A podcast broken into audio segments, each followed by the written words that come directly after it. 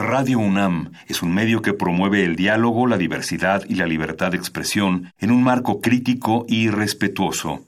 Los comentarios expresados a lo largo de su programación reflejan la opinión de quien los emite, mas no de la radiodifusora.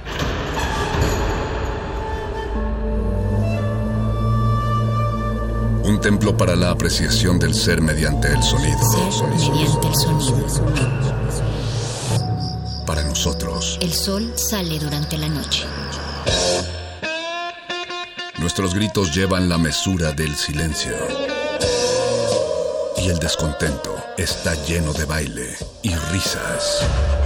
A todo, incluso a nosotros, nos resistimos. La universidad Ustedes y nosotros somos Resistencia modulada.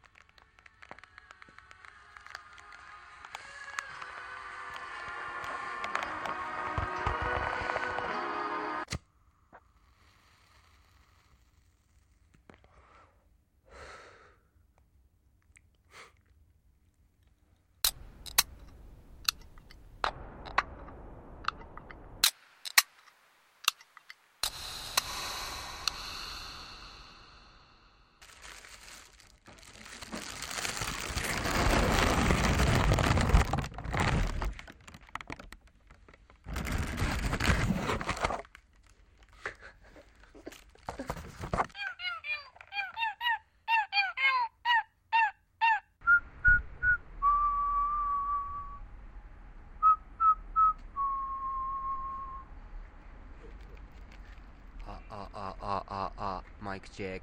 Ah, ah, ah, ah, ah, ah, ah. Ah, ah, ah, ah, mic check.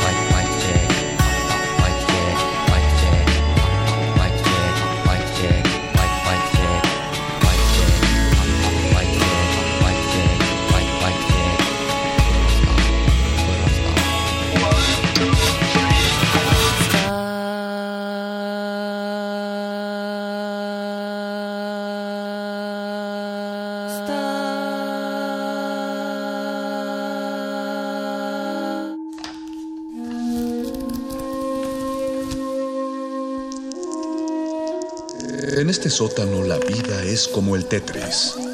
Si haces algo bien, desaparece.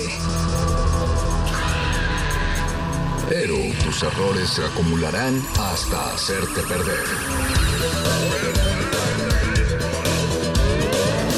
Hay quien dice que la vida solo te da una oportunidad. Aquí, siempre tendremos otra vida. El calabozo de los vírgenes.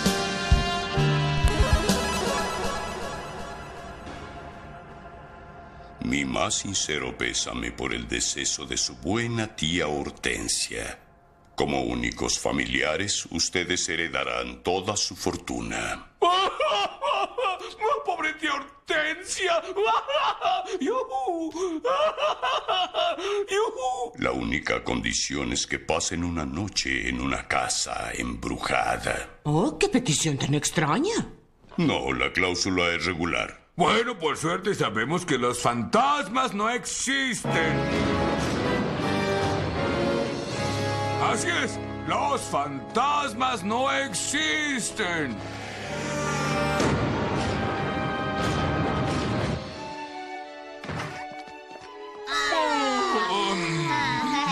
La mejor noche de mi vida. Las camas son mejores que las nuestras.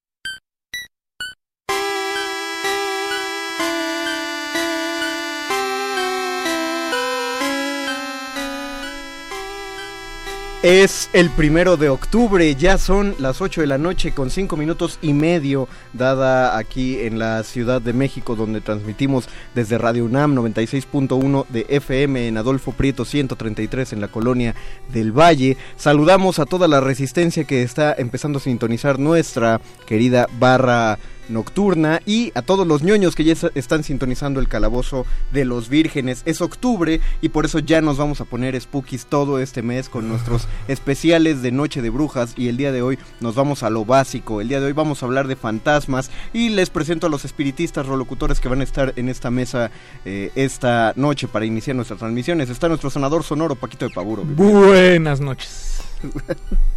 Lo intenté con... Me lo tenía que esperar. Sería mejor en, en- en mensaje de texto. Nuestro explorador gráfico, el Gabo Pérez. Buenas noches a todos. Buenas noches, Gabo. El berserker metalero e invocador de espíritus, perro muchacho. Hola, Mago, Mago Conde, ¿cómo estás? Y nuestro querido fantasma de la fuerza, el Bofes. Buenas noches, querido Dungeon Master y auditorio que nos escucha. Se me, se me olvidó presentar a ustedes dos también con co- como esos créditos de los Simpson. Ah, claro. Que eran Sam. Sayonara Simon y Matt Bloody Groening. Podría ser el susurrador Le- sonoro. presumo El que- susurrador sonoro. Les presumo que acabo de El leer el, explotador, libro de. Mike Rice, el escritor legendario de Los Simpson, y habla acerca de todas estas curiosidades. Dice que en algún momento se volvió un verdadero dolor de cabeza estar haciendo los especiales de Halloween por ese tipo de detalles, que ya estaban hartos de tratar de encontrarle un sobrenombre a Matt Groening. Pero aparte era a todos. E- Era la cosa. Si veías los créditos al final del programa, era a todos los involucrados en la producción del Sí, sí. episodio. Eso, eso estaba chido. Ustedes, cuéntenos, queridos vírgenes allá afuera, cuál es su fantasma eh, favorito y cuál sería el verdadero fantasma más aterrador de todos los fantasmas de la ficción. Pero- Los saludamos. También que nos cuenten si han visto fantasmas. También sería padre saber Se qué va, a poner, fantasmas han visto. se va a poner el ñoño peludo eh, todas esas transmisiones. Oh, Dios. Así suena medio feo, pero eso va a ocurrir para que nos cuenten también sus experiencias sobrenaturales. Yo estoy seguro que cualquiera de estos programas va a agarrar una tendencia de, de esas. Tenemos todo un mes para explotar el tema. Saludamos a. Hugo Irineo. Hola Hugo. Hola, Hugo. Hola Hugo. Hola, Hugo. A Veganito Banzant. Saludos, dice también Narciso Pérez. ¿Qué hubo, vírgenes? Saludos, saludos. Hola. Narciso Narciso Pérez. Pérez. Eh, y antes de entrar ya en la materia y en lo que ustedes comparten el video de Facebook Live desde el Facebook de Resistencia Modulada, mientras etiquetan a sus amigos y mientras ustedes buscan sus fotos de fantasmas que han tomado en sus casas o nos comentan sus experiencias paranormales, vamos a dejarles nuestra nuestro primer bloque musical. Es vamos a dedicarlo a los soundtracks de películas de miedo y en la época dorada del cine de terror cuando empezaron a salir los mejores ejemplos tanto de, de los slashers como de los monstruos como de las criaturas sobrenaturales la que a mi parecer y es debatible en esta mesa y allá afuera es de las mejores películas o la mejor película de fantasmas de la época es Poltergeist y vamos a escuchar el tema principal de Poltergeist compuesto por Jerry Goldsmith que aparte era un tipo que le encantaba hacer música para películas de terror porque es también el responsable de la música del, del ave satanis utilizada para la profecía. Escuchemos el tema de Poltergeist aquí en el Calabozo de los Vírgenes, todo divertido va acá.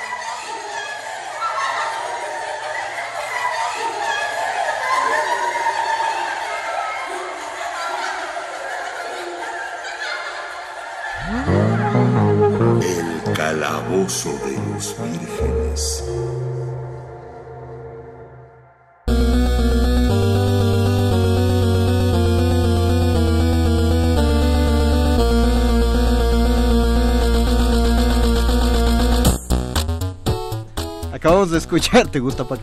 Sí, Acab- sí, sí, sí. Acabamos de escuchar el tema de Poltergeist de Jerry Goldsmith, eh, compuesto allá en los, en los 80s, ¿no? No les tengo el año con certeza, pero es, es buena película. A mi, a mi parecer es la mejor de fantasmas porque eh, en una de las dudas que siempre salen cuando, cuando uno cuando te empiezan a hablar acerca de fantasmas es pues qué hacen los fantasmas genuinamente, ¿no? ¿Qué te hacen? ¿Qué te, ¿En qué te pueden afectar? Y pues en general solo te pueden pues espantar, ¿no? O, o- te mueven cosas, o te prenden y apagan la luz, eh, cambios de voltaje, o sea, Si te nada... va bien. Si te va bien.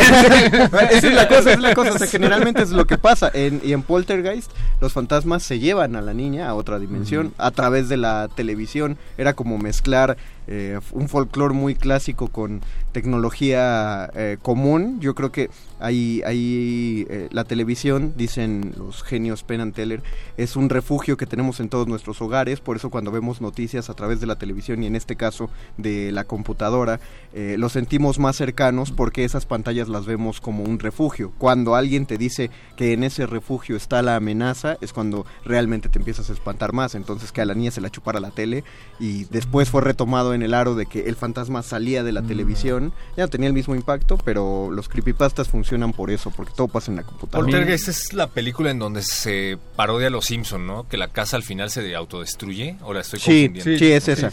pero pero eh, esa, esa de los Simpson está basada en dos.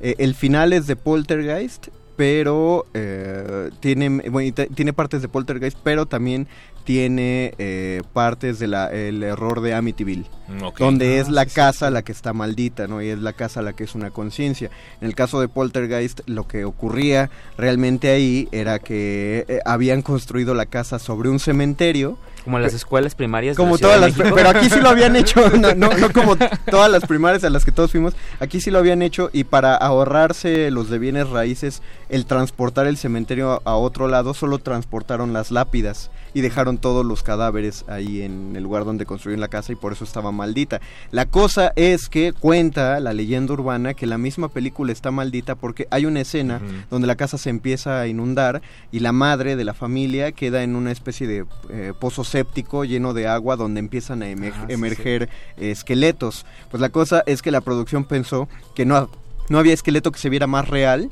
que los esqueletos reales. Entonces obtuvieron esqueletos reales para esa escena y obviamente no fueron a una facultad de medicina, compraron muchos de esos esqueletos en Mercado Negro. palas. Compraron palas y fueron, exacto, y fueron a sacarlos y utilizaron eh, esqueletos de cadáveres reales para eso. Entonces por eso a la niña a la niña de la película le fue mal, eh, a otros más también como que se fue, ya saben. Hay varias Como- historias, Exacto, ¿no? como, de la tumba de Tutankamón que después de eso les O- fue. Otra película que estaba basada un poco como en bienes raíces era la de 13 fantasmas, ¿no? 13 Ghosts. Ah, que- que- Intentaban vender la casa, sí, sí. no, no, ¿correcto? no, no, la casa la habían heredado de un tío que es, había dedicado su vida a atrapar los 13 fantasmas del Zodíaco Ah, Negro. Ya, claro. Y por eso las, las paredes de esa casa eran como de, De cristal, cristal. que estaban pintados, bueno, la nueva versión de 13 fantasmas.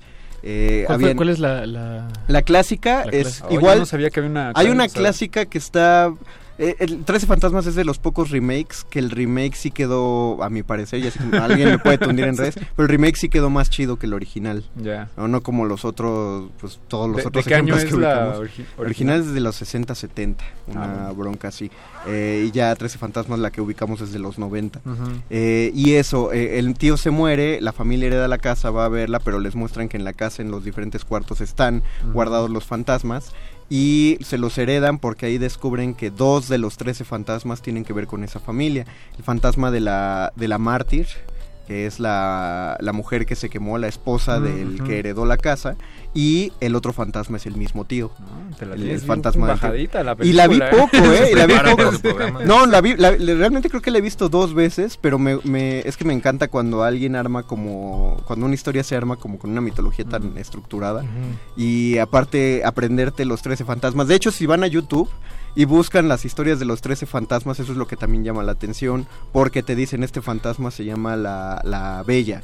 Y solo te muestran que es el fantasma de una chica preciosa, pero que está desnuda en una tina, Tina. y que se suicidó. Y es todo lo que te ven del- te muestran del fantasma, no te no te cuentan la historia, pero los adicionales del DVD vienen los 13 fantasmas y te cuentan el nombre y cómo murió cada uno de esos fantasmas. Y es información que pueden encontrar en internet y las historias están increíbles. Ad- Además, esta es una de esas historias eh, de, de fantasmas en la que los fantasmas sí pueden, eh, por así decirlo, pasar al plano Ajá. físico, a esta dimensión y, y lastimar, ¿no? Bueno, y Sí. tocarnos y, no- lastimarnos y rompernos no los paredes huesos. de vidrio.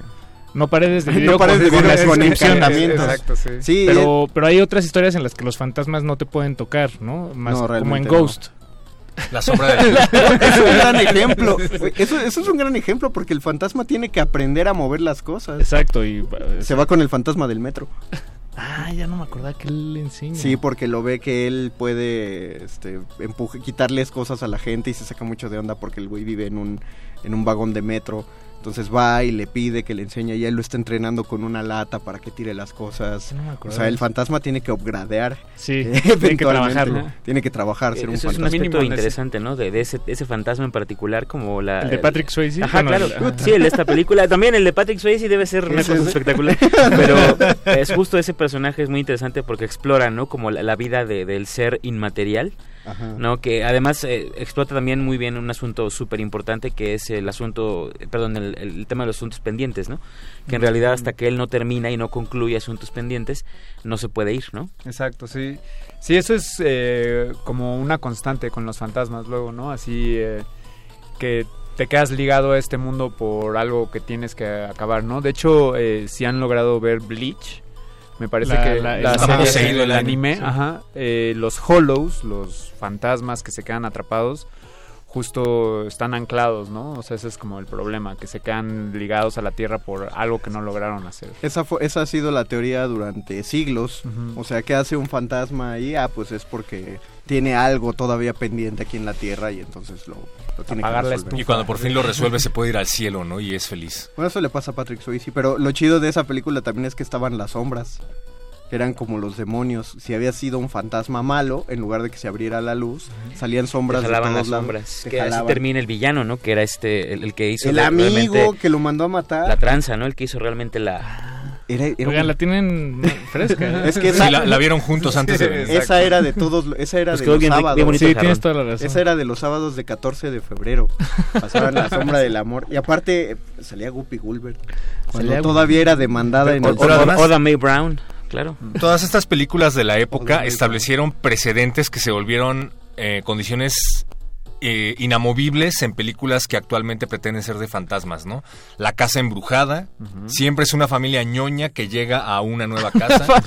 sí, porque siempre son ñoños. No, no, no, no, eh, es que ahí está la cosa, esa es la, no, esa es la cosa padre de las películas clásicas, sí te muestran como cierta, voy a ponerlo entre comillas, corrupción, algo así como diciendo por qué se lo ganó cada, Cada integrante de la familia. cada personaje de las películas. Lo chido de Poltergeist, por ejemplo, es que hay una escena donde es súper velado, porque por la época no lo hablan tanto, pero después de que los papás duermen a los niños y ya se despiden de ellos y se los llevan a dormir, están ellos y prenden un cigarrito sin filtro que hizo uno Con de alas. ellos, prende y, y- y aguantan el humo un rato y empiezan a cagarse de risa a los dos papás y así. y entonces ¿Eso qué significa? Exactamente. no, pues ya, ya te cuentan que, que va por ahí la cosa, ¿no? Sí son, son una buena familia de los suburbios y toda la cosa, pero los papás fuman marihuana. Entonces no son, sí. no son tan puros. Y, No, y el, sí niño. morir. Exacto.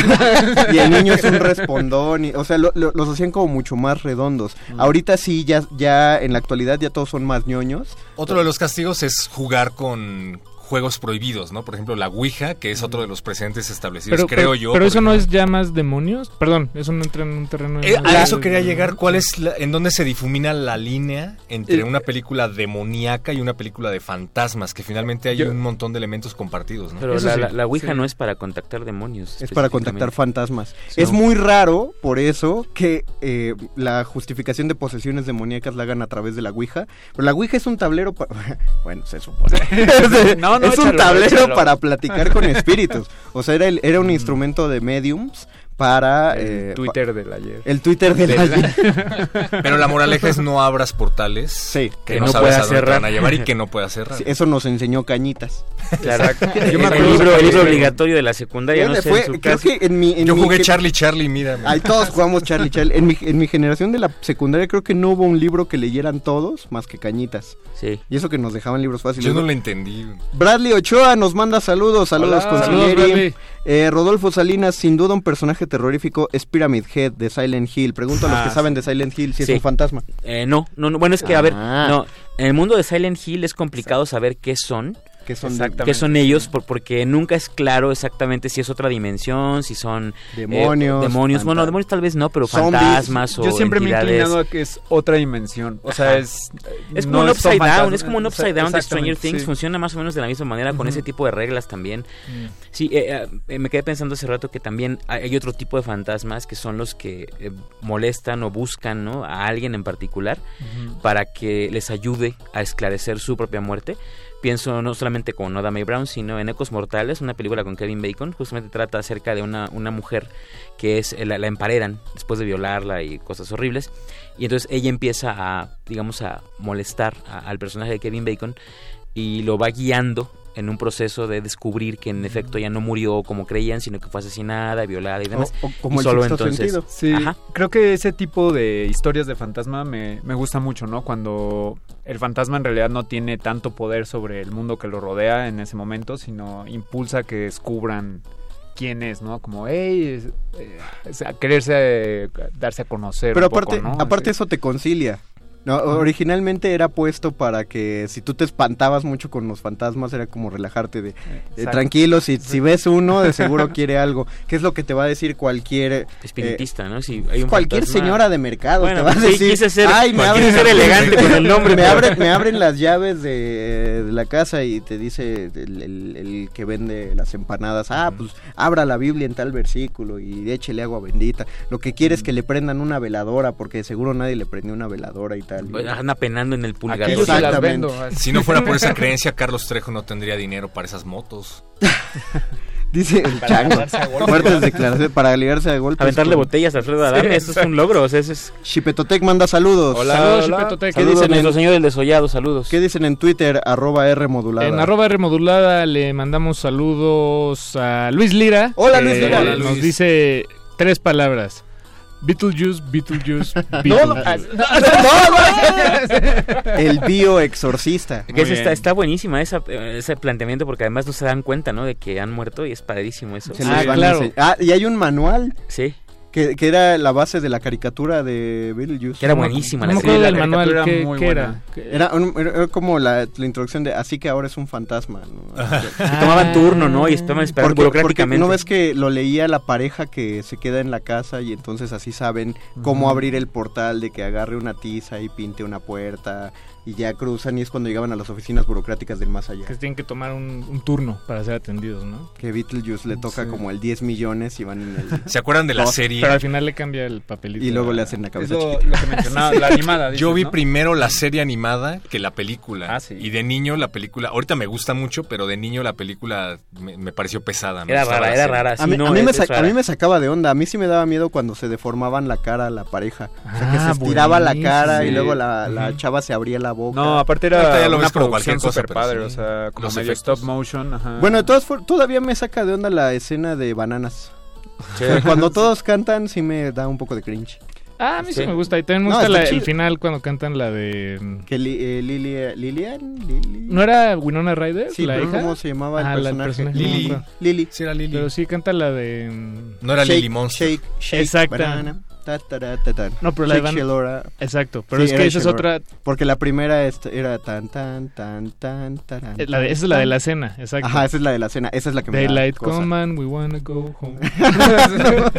Dice aquí Eduardo Álvarez Cordero, montón de cosas sobrenaturales que me pasan. Dos días después de que murió mi mamá me hizo sentir su presencia aquí. Dos larguísimos lamentos que casi me provocan un infarto. ¿Por Dice, qué? Si es tu mamá, deberías estar contento. ¿Qué dice en Twitter, Paquito? En Twitter también nos saluda Pablo Extinto. Hola, Pablo. Hola, Pablo Hola. Extinto. Hola, y Pablo. dice que, a que hubiéramos invitado a Luisa para hablar de, de estos temas. Pero bueno, tenemos todo el mes de octubre. Al fantasma de Luisa. y ten- tendremos varios temas de, de- de terror. Y Diana, saludos Diana. Hola, Diana. Dice, Hola, Diana. hola equipo, también una peli fresa es la de Monster House. Que Monster creo que es la, la que es animada, ¿no? Es una animación 3D y la, la, la Ah, Monster casa House, es la, la claro. embrujada. Y, pero está, está Pero esa tal vez es más como monstruo que fantasma. No es sé. más monstruo, creo. Tal vez cabe más, es más categoría monstruo Creo que, que, fantasma. creo que por Habrá el que debatirlo, Diana. No creo sé que por el opinas. nombre de la película. Yo lo que Sí. nunca entendí es... Hay una escena en la que Gasparín le, lo corrompen de alguna manera, le dan creo una poción de maldad, Creo que le dan una chela. Eh, ah, pero se vuelve un diablo. Se vuelve un diablito. Pero es nu- nunca he entendido por qué sería un diablo, o sea, no no es que si eres un fantasma malo eres un diablo. Pues mira, eran, eran- Sí, de no. entrada hay que establecer que la caricatura de Gasparín era muy mala. Ah, no es cierto. Yo, yo La sí que- algo, yo sí que- algo odié, o- odiaba de la caricatura. A sus hermanos. No, Bueno, no, los sus- hermanos, los hermanos eran un buen añadido. No, que todos los personajes eran el mismo animal, pero que terminaba con in. Entonces, si salía un elefante, se llamaba elefantín. Era Si una manera salía, muy fácil salía una jirafa, era jirafín. Pero era era el espantoso. doblaje, Sí, era el, era doblaje. pero es como yo lo conocí. No, otra cosa es la película. Mm, la Volví a escuchar sí. la música. Es maravillosa la, la, película música. y la película está genial. La, la música es de James Horner, eh, también de otro de estos compositores de, de, de películas épicas. Pero la película tiene un buen principio. El papá había inventado, porque claro, lo primero que tienes que resolver es por qué el fantasma es un niño, pues porque se murió niño. Y entonces, ¿qué hizo el papá? Pues inventa una máquina, que es la máquina Lázaro, para traerlo a la vida. ¿Eso es exclusivo de la película? Sí. Esa, esa parte, ¿sí? Sí, en la. A mí, de hecho, eso me gustó. En la bastante. caricatura no- no hay La película, es, la película buenísima. Y, ¿Hay y- videojuego de Gasparín? ¿Videojuego? Seguramente. Ah, no seguramente. lo había pensado. Uno es súper así. Debe haber, vamos, vamos a googlear, googlealo, googlealo en lo que leemos más comentarios. Eso sí quiero decir que me gustaba eh, Gasparín, la caricatura, era una serie de caricaturas que aparecían en bloque, que le querían hacer la competencia a carica- caricaturas como Disney o Warner, y tenías las aventuras de un gatito, tenías las aventuras de un ratoncito, y de todas esas caricaturas yo me acuerdo que la que más me caía gorda por ñoña, una vez más, era Gasparín. Por Sí. bonachona. Sí, porque Por siempre era lo mismo, quería ser amigo de todos y nadie lo soportaba. Asustaba porque a Al grado que el, igual los malos doblajes de la época le pusieron Gasparín el fantasma amistoso. ¿no? Ok. Para que no te espantara. Diana, hecho, Diana Janet Nolan dice, el aro es una de las mejores de fantasmas. Los Ringo. japos sí saben hacer pelis de fantasmas. Sí, sería el aro la versión Japonesa, que se llama Ringu. Ringo. Sí, Ringo. porque la versión eh, estadounidense con Sarah Michelle Gellar, me parece. Sarah Michelle Gellar, sí. Me acuerdo clarito que todos en la sala estaban riendo. De Es lo muy mala es que era. muy mala. Las, Sí, es la- muy las- los copy-paste gringos de, de películas orientales son, son muy malos. Porque más pierden este, este background que tiene, ¿no? La cultura nipona de algunas cosas que tienen que ver con esta sobrenaturalidad. Están, Que ya no pasan a la versión... Si ustedes Sí, buscan sí. fantasma japonés en Wikipedia, les sale una lista de como 300 fantasmas. Son espíritus muy específicos y la cosa es que no es un solo fantasma. O sea, vas y la Yuki Onna no es, no es un fantasma de una mujer. Dice, son los fantasmas de las mujeres que murieron de este modo. O sea, es de- 400 por la cantidad de japoneses que hay. Justo hablando de eso, eh, deberían de checar una serie eh, que son pequeñas historias japonesas de fantasmas que se llama Yamishibai. Y Amishibai. Yamishibai. Como que- nuestro programa, Kamishibai. Exacto. que es como teatro de fantasmas. Entonces son pequeñas historias no muy elaboradas, pero todas con un pequeño twist al final. Y la animación, o sea, la verdad a mí sí me dieron bastante miedo. ¿Dónde la Y viste? todas acaban en una nota En- alta. En Crunchyroll. Bueno, eso Sí, está disponible en, exacto. en plataformas Han de estar en YouTube Crunchyroll. también, seguro. Ajá, hay algunos en YouTube. Pero sí, Yamishibai, bastante Yamishibai. recomendada. ¿Qué, Sí. dice, ¿Qué dice el Twitter antes de irnos a otro corte? Eh, nos dice Martín Valdés, eh, ah, Valadez, perdón, Martín, dice Monster House es una... Monster House es un fantasma que posee la casa. Entonces, Ah, sí ok, es, entonces es un sí es de fantasma. fantasmas. Bien, Entonces el exorcista podría ser una película de fantasmas. No, porque No, es un demonio. No, porque si no, y no solo es un demonio. Al principio de la película te dicen cuál O sea, me demonio. queda claro, No, pero a lo que demonio, quiero llegar es cuáles son los elementos que se comparten Eh, entre ambos pues, géneros. el es- uno es un demonio, otro es un fantasma. Nada más porque dicen que es un demonio. ¿Qué tal si el exorcista era un fantasma y no un demonio? Se hacía pasar por el diablo. No, era Los Pazuzu. fantasmas no suelen poseer eh, personas. Sí, sí, sí poseen. ¿Sí? Sí, los, ¿Los fantasmas, fantasmas? sí poseen. Si tienen, qué? si ¿Cómo, en tienen qué la- la- eh, hay mucho, bueno, lo vamos a, lo, lo cuento regresando, pero hay, eh, hay así supuestos ejemplos de pueblos donde, por ejemplo, una chava que iba caminando por un puente en Francia y se desmaya y cuando se despierta dice que su nombre realmente era y dio un nombre de hombre, empezó a hablar con voz grave, les dijo que ella no vivía ahí, que vivía en un pueblo del norte y les dijo que lo habían matado. Entonces cuando se van al pueblo del norte se mete a la casa y la chava reconoció a toda la familia del tipo que se había muerto un año antes, o sea, reconoció quién era la mamá, les dijo este recuerdos que tenían con cada uno de ellos, todos se sacaron mucho de onda hasta que les dijo, bueno, y a mí me mató fulano, y van y lo investigaron y descubrieron que había sido el asesino del muchacho y cuando condenan al verdadero asesino, la chava se vuelve a desmayar y cuando despiertan y se había enterado de todo lo que había hecho. Bueno, Fue el fantasma. está guardado, ¿no? no o sea, no, no digo que así pasó, lo estoy hablando mitológicamente, los fantasmas sí poseen, pero te lo pongo así, los fantasmas en algún momento estuvieron vivos. Los demonios Y ya no. no, los demonios así nacieron, ¿no? Fue una, una entidad que así fue creada. Mira, tal Twitter. cual así nos dice Martín Valadez respondiendo a, a esta, a esta cuestión. Dice, los demonios son entes, los fantasmas son energía. Exacto. Espíritus. Vamos a hacer otra pausa musical. Eh, esto es, no me acuerdo el tema de cuál otra película. Ah, creo que del, orf- del orfanato, ¿no? Lalo Luis. Al orfanato. De- ah, de mamá, claro. El, vamos a escuchar el tema principal de Mama o de Mamá. eh, y regresamos a El Calabozo de los Vírgenes. Todo lo spooky va aquí este mes.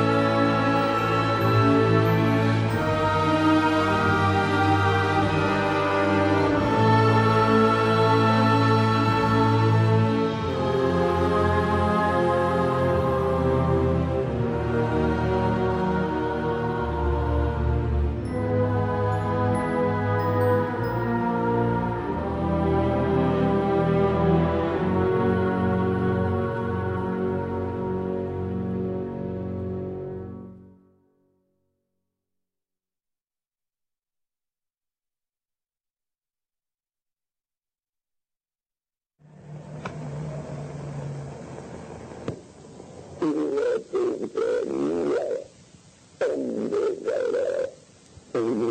you.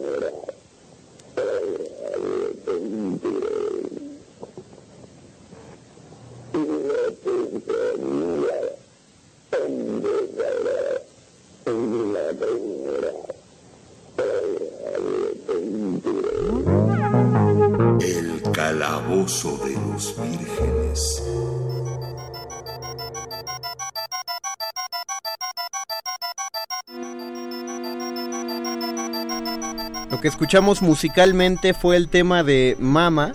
De, ¿Cómo fue el fantasmita de Mario Bros? Este, el tema de Mama.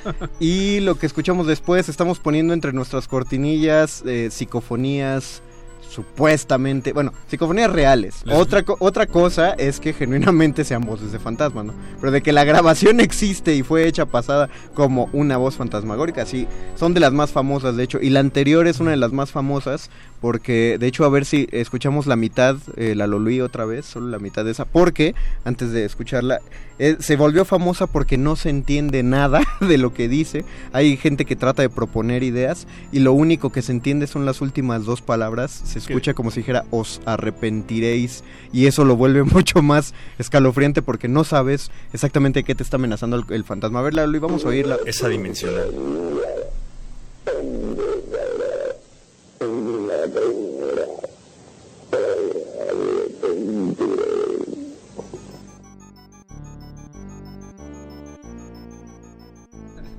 ¿Cómo? ¿Punto com? Dijo, estoy seguro de que dijo, el calabozo de los vírgenes. Ándale, deberíamos transformarlo para que dijera eso. Tenemos, tenemos más comentarios porque yo creo que la gente sí nos está contando. Eh, dice Rafael de la Torre, hola vírgenes, manden un saludo a la unidad 65, el Pachuca y los demás. Saludos, a la unidad Saludos, 65, el eh. Pachuca, a todos los Saludos, demás. saludos. Todos los demás. Erika Mendoza, en Beetlejuice la familia no es ñoña. Efectivamente, tampoco en Beetlejuice la familia no es ñoña. Es una, es una, la mamá es artista, artista plástica y el papá, el papá sí es medio ñoñón, medio sonzón. Pero se compensa. Pero se convence. Marta Riverol, Riverol Álvarez, The Frighteners, Muertos de Miedo con Michael Fox. Ah, esa nunca la vi Michael ahora J. que lo Fox, pienso. la- Hay una película de Michael J. Fox de fantasmas, sí, cierto. Rodolfo Salinas, la mejor sin duda, El Exorcista. Pero El Exorcista no es de Es lo que fantasmas, ¿no? diciendo, Es de. Pazuzu, es un diablo. Y, y es él, él, el señor diablo, ¿no, Víctor? Porque de hecho Sí. la película empieza con el exorcista, el, el padre, encontrando una de las estatuas de Pazuzu. Sí. En, aparte lo mandan a Medio Oriente, súper. Curioso. Qué curioso, súper Y cooptado. está la precuela. Eduardo Álvarez Cordero, tiene que ser mi mamá, nada de eso pasaba antes de que murió. No, eso es lo que dice perro muchacho, que por qué te asustas si es tu mamá. Sí, si estás seguro de que es tu mamá, debería estar contento de que está de nuevo contigo, ¿no? Pelos de Zacate, Hilda y sus dos maridos, novela brasileña donde a Hilda se le muere el esposo, después anda con otro y al final llega el marido en forma de fantasma y viven felices los tres. Es, no solo es una Spawn, novela... pero versión romántica. No, no solo es una novela eh, brasileña, es, sí, es una novela, novela escrita, que después se hizo adaptación televisiva y aquí en México la sacaron este año Televisa, pero le pusieron eh, Doña Flor y sus dos maridos. Dios mío. No voy a dar muchos detalles. Veganito Banzant, de retinas debe salir del aire dos horas del calabozo. Chango. Arroba Benistófeles. Arroba, arroba Rafa Paz. Eduardo Álvarez Cordero, tengo una impresionante psicofonía de La Llorona, condenó, no la mando por audio ni nada. Mándala al WhatsApp de... Ah, tenemos WhatsApp de No, Resistencia. No, ya lo está- Te voy a dar mi WhatsApp personal nada más para que la mandes, a ver si se escucha. Rafael de la Torre, hay una que dice, ¿y yo qué hago aquí? Ah, también la tenemos, esa psicofonía, la de ¿yo qué hago aquí? A ver si ahorita la ubica. Oigan. ¿y yo- Y qué hago aquí? no, es- es un niño que dice eso. Una psicofonía de niño que dice eso. ¿Qué dice el Twitter, Paco? Eh, acá en el Twitter dice Alfonso, saludos desde Tecamac, Estado de. México. Saludos hasta Tecámac. Saludos a todos en el estudio. También nos escribe Eduardo Almazán. Saludos vírgenes. Hay Saludos. un peliculón japonés que se llama Noroi, de esas que son falso documental. Todo el ambiente Ah, sí. y cómo te va llevando la película por la historia de un demonio fantasma que aterroriza en una región, hacen que ya cualquier ramita rompiéndose te espante. Suena Sí, sí bien, no meten- la, no la conozco, la Sí, verdad. sí meten en buen en buen ámbito. Es, eh, Noroi, Este, ah, la googleaste, le- eh, muéstrala a la pantalla, Gabo, para. Y también nos dice Pablo Extinto que le sorprendió que el mago conde diga que los fantasmas pueden generar posesiones. No cree que sea una generalidad.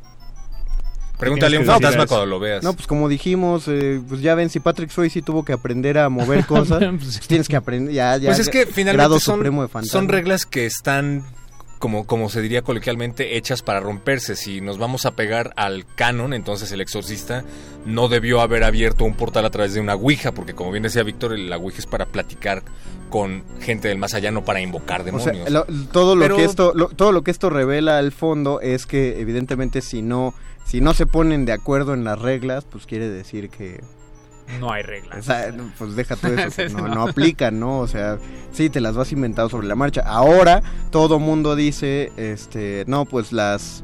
eh, la- la- los fantasmas son energía electromagnética y por eso se mueven las luces y, y las cámaras. Pero entonces, ¿cómo se manifestaban los fantasmas hace 300 años que no había electricidad? Ah, pues las velas eh, temblaban. Entonces, ¿los fantasmas mueven el aire o mueven la energía electromagnética?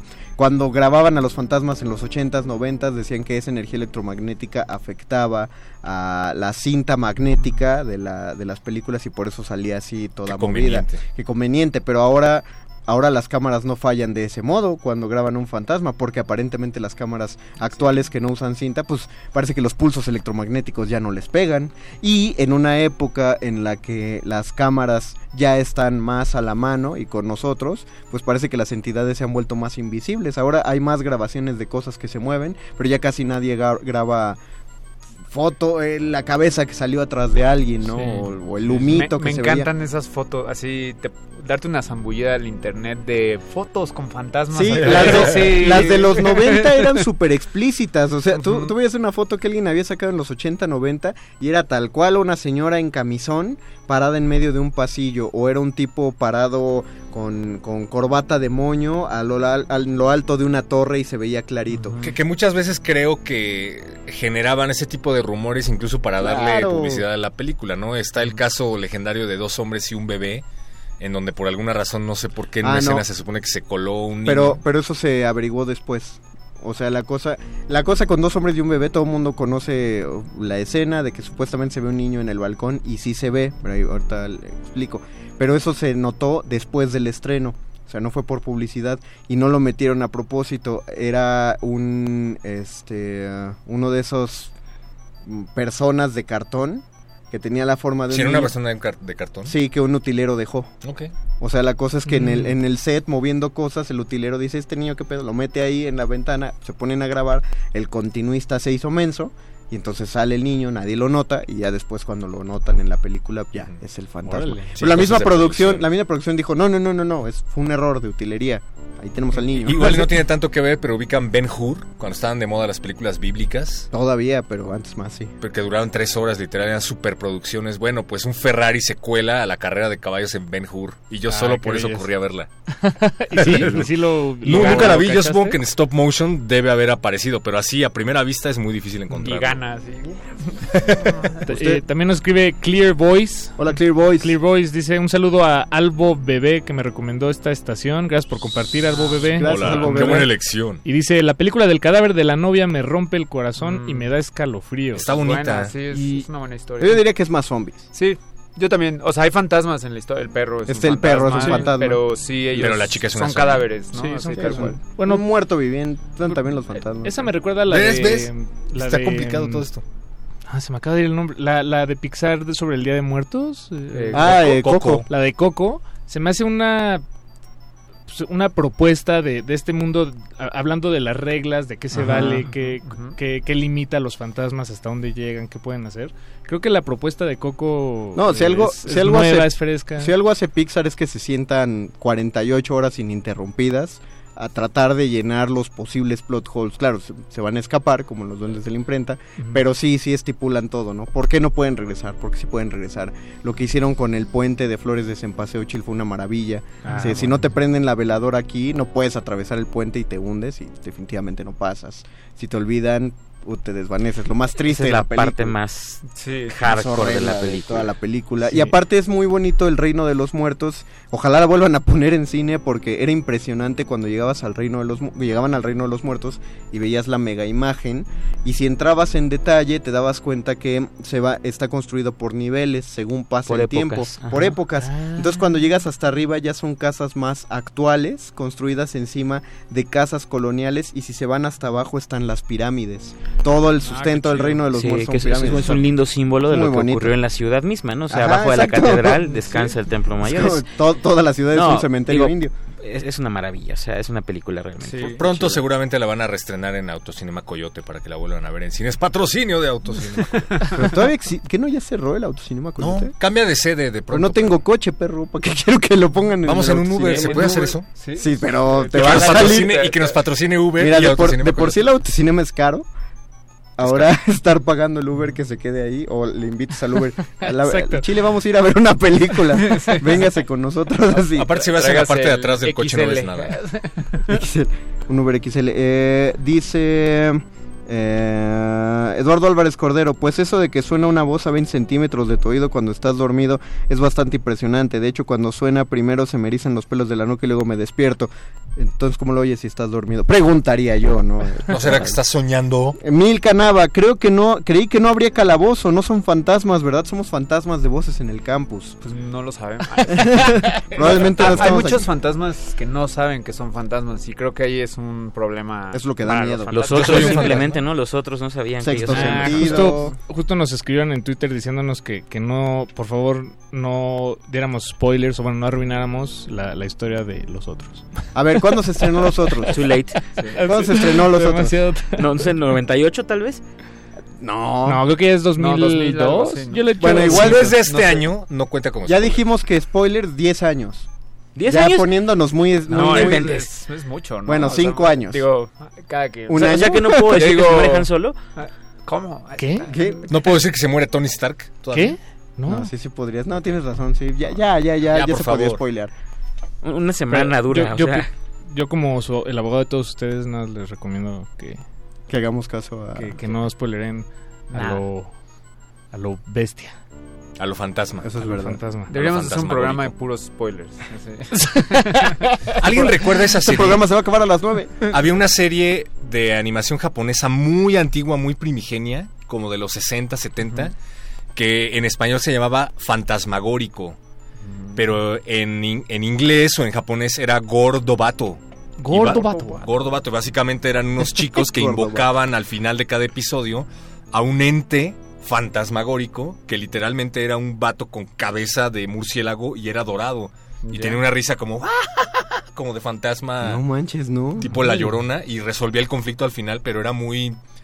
Pues era una animación, te digo, muy primigenia, muy acartonada, pero sí de chiquito te daban como escalofríos porque no sabías si era un héroe o era un villano, por qué lo invocaban, y el hecho de que aquí en español le pusieran fantasmagórico me gustaba muchísimo. ¿Nadie la ¿Cómo se- recuerda? ¿Cómo se llamaba? No. Gordo Vato. Gordo No, pero en español, fantasmagórico. Sí, Algo fantasmagórico. que me gusta, o sea, un formato que me gusta Hasta mucho le de hicieron los una película. fantasmas Ya, perdón. es en los videojuegos, de hecho, porque como ahí tu control, o sea, es como una... ¿Como o sea, Pac-Man? Ah, sí, exacto, sí, en Pac-Man, justo. No, no, sobre todo Fatal Frame o Encuadre Ah, Fatal Fatal, Frame eh, fue de los primeros de ese tipo de imágenes. que eras genial. justo una chica colegiala de la secundaria que se metía a la escuela, a distintas casas y toda la dinámica era que tú tenías una cámara y tenías que ir tomando fotos y en la foto te salía donde estaban los fantasmas, pero eran como de como el- creo que se les conoce como jump scares un poco, así que Mm. ah, de repente te Sí. sale Eh, pero se ponía pero Ah, sí,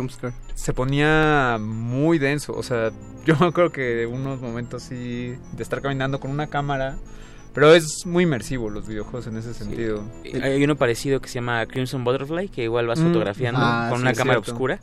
Sí, sí. Igual está. Y el chiste del juego es justamente eh, juntar fotos, o sea, tienes como misiones de encontrar, ¿no? Un, Claro. un fantasma específico, ¿no? Y es, es muy, es muy, muy, muy. eh, Pero el juego que más me ha dado miedo en la vida, así sin dudarlo. ¿Pero espera, es de fantasma? Sí. Ah, ok. Eh, PT. Fue un Ah, demo sí. que salió No. de Hideo Kojima PT. con Guillermo Guillermo, del del Toro. Ajá. Ah, llegué a verlo. Y era un pasillo que llega, entrabas por una puerta, llegabas a la otra puerta y era un loop. Y lo Sí, que no- tenías que hacer era irte fijando en detalles para que se fuera alterando el loop. Pero Híjole, o sea, si pueden buscarlo y ver video de Sí, eso. estaba o muy sea, inmersivo. De hecho, de hecho ese juego juego, me ha asustado tanto, así. pero ese juego que se- lo que se publicó era un demo eh, y ya no se hizo el juego de verdad. Entonces daba tanto miedo? El juego de No, verdad porque iba ya- a ser Silent Hill. Ah. Estaban haciéndolo para un Silent Hill y hubo Que ya todo el el que estaban con haciendo Hideo. Kojima y Konami. Pues Bueno, ese y- juego ya no salió y entonces el demo, pues, se, digamos, fue descargado y se eh, lo removieron de las tiendas de, de videojuegos en, en línea. Entonces lo, las consolas de PlayStation que todavía tienen ese juego Exacto. descargado las venden en internet a precios a elevadísimos precios, wow. porque ese juego estaba muy cañón. Sí, yo lo tenía y se formateó mi play, o sea, valió madre. Sí, Entonces- que, sí, no. Todos vienen, o sea, hablando de fantasmas todo el rato y hasta que dijo, y la Play se formateó. Ah, sí, solita. De, lo- de, yo- de los más chidos que he jugado de fantasmas es para Wii y no sé si existe en otra plataforma porque tenía mucho que ver con el control, con el Wii Remote. Era el juego de la maldición de Grudge. Ah, sí. Pero aparte la caja decía simulador de casas de terror. Entonces todo el juego era muy desesperante porque justo tu primera misión era te metes a una casa donde se perdió tu perro, no me acuerdo, tenías que encontrar una llave. Se te tenía que perder el Se perro. te tenía, primero. tenía que perder algo y entonces llevas una lámpara y tú tratas de abrir un inventario o algo para sacar armas y no Tienes- tienes armas. Ya. No tienes nada, Oh. no tienes más que tu lámpara y cuando después de estar buscando, de pronto descubres en la parte de abajo a la izquierda de la pantalla que está tu medidor de batería y va bajando. Mm. Entonces sabes que tienes que recorrer esa casa antes de que se te acaben las pilas del, De la del- bate- de la de la lámpara. lámpara. Con el Wii Remote mueves la lámpara por los pasillos y hay una cosa que hicieron maravillosa, que es que el Wii Remote tiene un micrófono que pocos juegos aprovechaban. eh. James Bond también aprovechaba el GoldenEye. Y entonces en algún momento vas en el pasillo y suena tu celular, pero es el control, entonces el sonido no sale de la pantalla, sino que sale del control. Entonces obviamente tú Sí. te espantas, lo dejas caer, ya lo contestas y ya alguien te dice Oh, qué que tienes que buscar, pero en otro momento cuando contestas te responde la voz de la niña de, de- de- Wow. del niño de Grudge. Entonces te empiezas a espantar y tú solo vas abriendo puertas y Oh. para ahorrar batería llega un momento en el que vas apagando tu Y lámpara sí. y prendiéndola. Y al final del nivel te indican qué tanto te asustaste, por qué tanto hiciste Dejaste- temblar el control. Oh, Wow. cuando, cuando saltabas y te espantaban, veían si habías movido la mano o algo. Entonces, si ya te sabías el nivel y no te había espantado nada, te marcaba nada y decía que estás muerto, que no tienes corazón o qué, ¿por qué no te espantas? Y cuando ya llegabas hacia lo más alto, te decía, seguro que quieres jugar esto, Eh, debes tener un Kirby por ahí, una cosa así, para que te relajaras. Beto lo acaba de mencionar, pero Luigi's Mansion. Ah, Luigi's era Mansion. súper divertido, sí. Y Sí. también era de miedo. O Sí, sea, tenía no, unos no. fantasmas muy, muy... No, y la dinámica del de juego han sido estaba... aterradores. Sí. Yo creo que es el... Bueno, igual y me, me pueden ejecutar ahí en las redes, pero es de los pocos juegos de Luigi que en verdad le han logrado llegar a juegos de Mario. Sí. ah, O sea, Creo que solo hay dos, ¿no? El de, ¿De Luigi, Luigi? Luigi's Mansion y Luigi, uno que están dormidos. Bueno, que está dormido Mario y Luigi se mueve por sus sueños. Ah, sí, sí, cierto. Eh, es que hay dos Luigi's poco. Mansion. Es el de GameCube.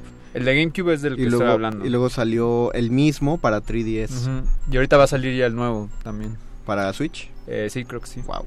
¿Qué dicen en Este, Twitter? acá en Twitter nos saluda Ferchi Blue. Hola, Ferchi Hola, Blue. Dice, es, dice, es animada, pero Paranorman tiene fantasmas y zombies. Sí. Ah, bueno, sí. Paranorman la- está Norman muy es bien Muy buena, es chida, muy sí, buena. es cierto. Y sí, la animación está súper bella. Pero porque aparte me es, es, este stop motion para. Norman. Sí. Ajá, exacto. Sí, Sí, sí, sí. sí. No, y también nos escribe Marlene Itazón. Hola, Marlene. Marlene. Y dice, la película del sexto sentido me dejó impactada la primera Sí. vez que la vi. A los Por- japoneses nadie los supera en mitos de fantasma. Creo que nos agarró en un buen momento esa película también. ¿no? ¿Sexto sentido? Sí.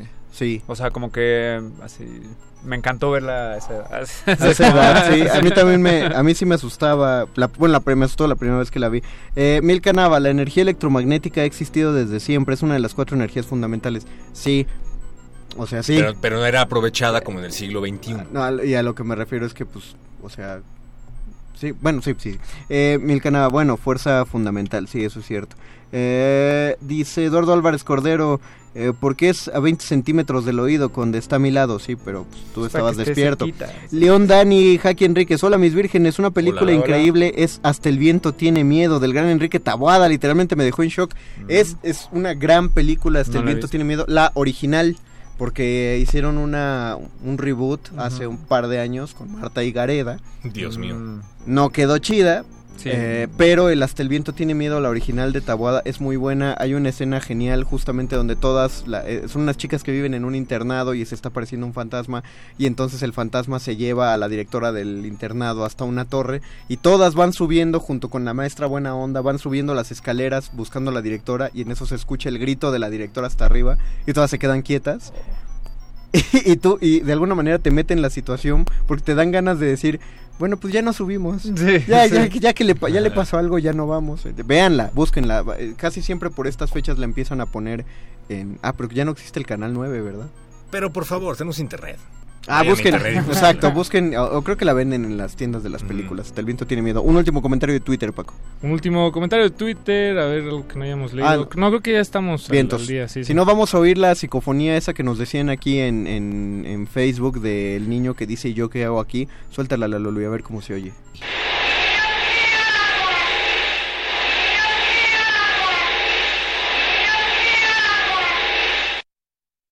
Como Me, da más miedo escuchar eso en el metro en los, con los bocineros. Ándale. Habría que aprovechar, oye. Hay que. eh, arroba Metro CDMX, les podemos hacer una ambientación bien chida. Sí estaría chido que hicieran eso en el metro, ¿no? Ambientarlo así temáticamente de las fechas así. Sí lo hacen en septiembre. Neta, hay gente que se espanta con esas cosas que acabamos de oír. Sí, perro. Es que tú tienes un, el temple de acero. No es eso, yo me quiero espantar Sí. No, no, no. el- Cuando hablemos de gore, me No, no te, no te quieres espantar, perro. Sí el que se quiere espantar se espanta. Bueno, Tú no te Hasta, quieres hasta con videos de te puedes espantar. si. Exactamente, pero tú no te quieres espantar, tú nada más quieres... la, la realidad supera la Ca- ficción. cáiganle a casa del perro, di tu dirección así de sorpresa. Casas Si lo grandes, espantar, se va a llevar un 265. premio. Y mira que viví en una casa muy aterradora. Los amigos que iban de pronto a mi casa en la primaria escuchaban el reloj que estaba del tamaño de Mario Conde con sus campanadas y decían, güey, por favor, ya me quiero ir a mi casa. Pero era porque jugabas solo juegos de uno. No, no, tenía ponía- juegos. Jugaba con las arañas. Esto ha sido todo el tiempo del que disponemos esta noche. Recuerden, todos los demás calabozos van sobre los mismos te- temas spookies. Muchas gracias a don Agustín Muli en la operación técnica. Gracias a la Luis Gasparín en la producción. Gracias a Alba Martínez en la continuidad. Y al Diabólico Betoques, que también está llegando para continuar estas transmisiones. Todavía quedan dos horas de resistencia. Gracias, este, ¿cómo dijimos que era el teatro? El, el susurrador El sonoro. susurrador sonoro, Paco de Pablo. Eh, muchas gracias. Kensen de Retinas, que es un especial de José José. Gracias, explorador zombie Gabo Pérez. Buenas noches a todos. Berserker, metalero, invocador de muertos, perro muchacho. Buenas noches. Y el fantasma de la fuerza, el Bofes García. Buenas noches. Nosotros nos despedimos, se despide del micrófono el Union Master, el Mago Conde, el... No, el- tendría que ser el- como el Nigromante Conde. Nos vemos hasta la próxima, hasta el sábado, hasta el, sábado, hasta el martes, Cámara. a las 8 de la noche. Adiós.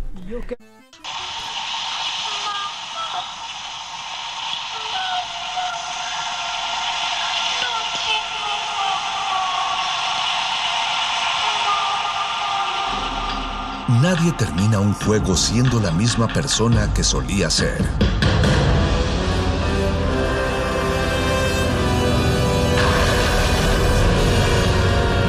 Seamos alguien más. Escuchas 96.1 de FM. XEUN. Transmitiendo desde Adolfo Prieto 133, Colonia del Valle, en la Ciudad de México. Radio UNAM, experiencia sonora.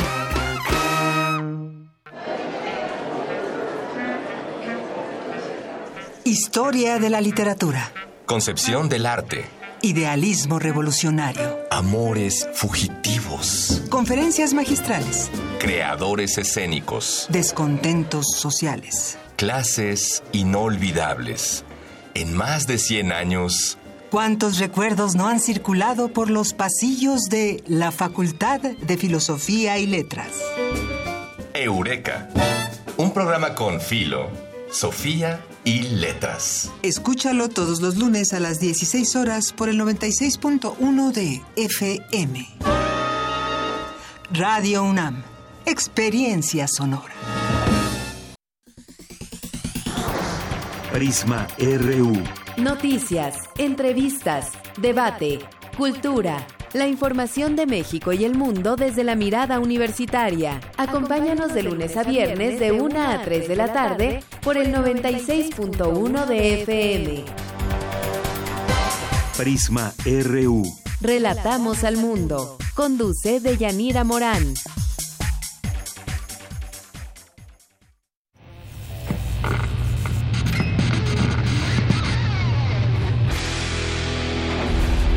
¿Recuerdas esta música?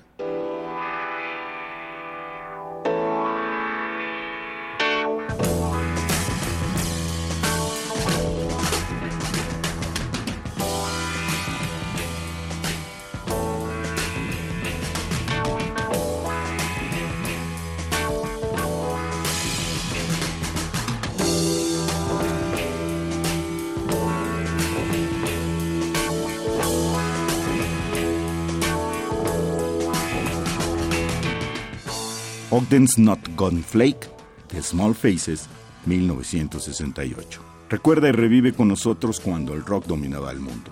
Todos los viernes a las 18.45 horas por esta frecuencia, 96.1 de FM. Radio UNAM, Experiencia Sonora.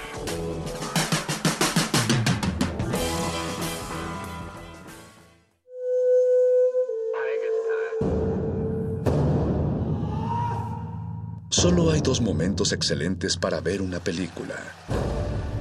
El primero fue hace 20 años, en su estreno. El segundo gran momento es hoy. De retinas.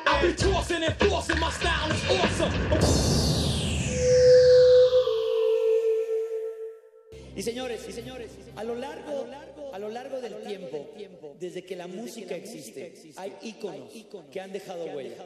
Hoy este escenario se engalana con una voz, con un hombre que ha demostrado que el paso del tiempo solo lo hace más famoso, más querido y más amado. Es una experiencia, este artista de 45 años de exitosísima carrera. 30 producciones discográficas, más de 50 millones de discos vendidos en todo el mundo, ganador de todos los premios inimaginables, reconocido por la industria como el Grammy. Su nombre está en el Paseo de las Luminarias de Hollywood. Señores, hoy con nosotros, sí, existe la realeza aquí en México. El príncipe de la canción, el señor José José.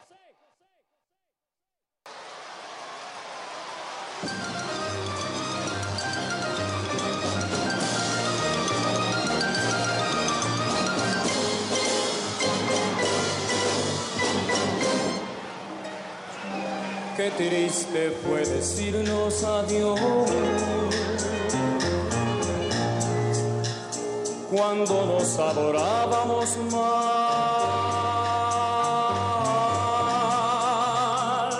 Hasta la golondrina emigró,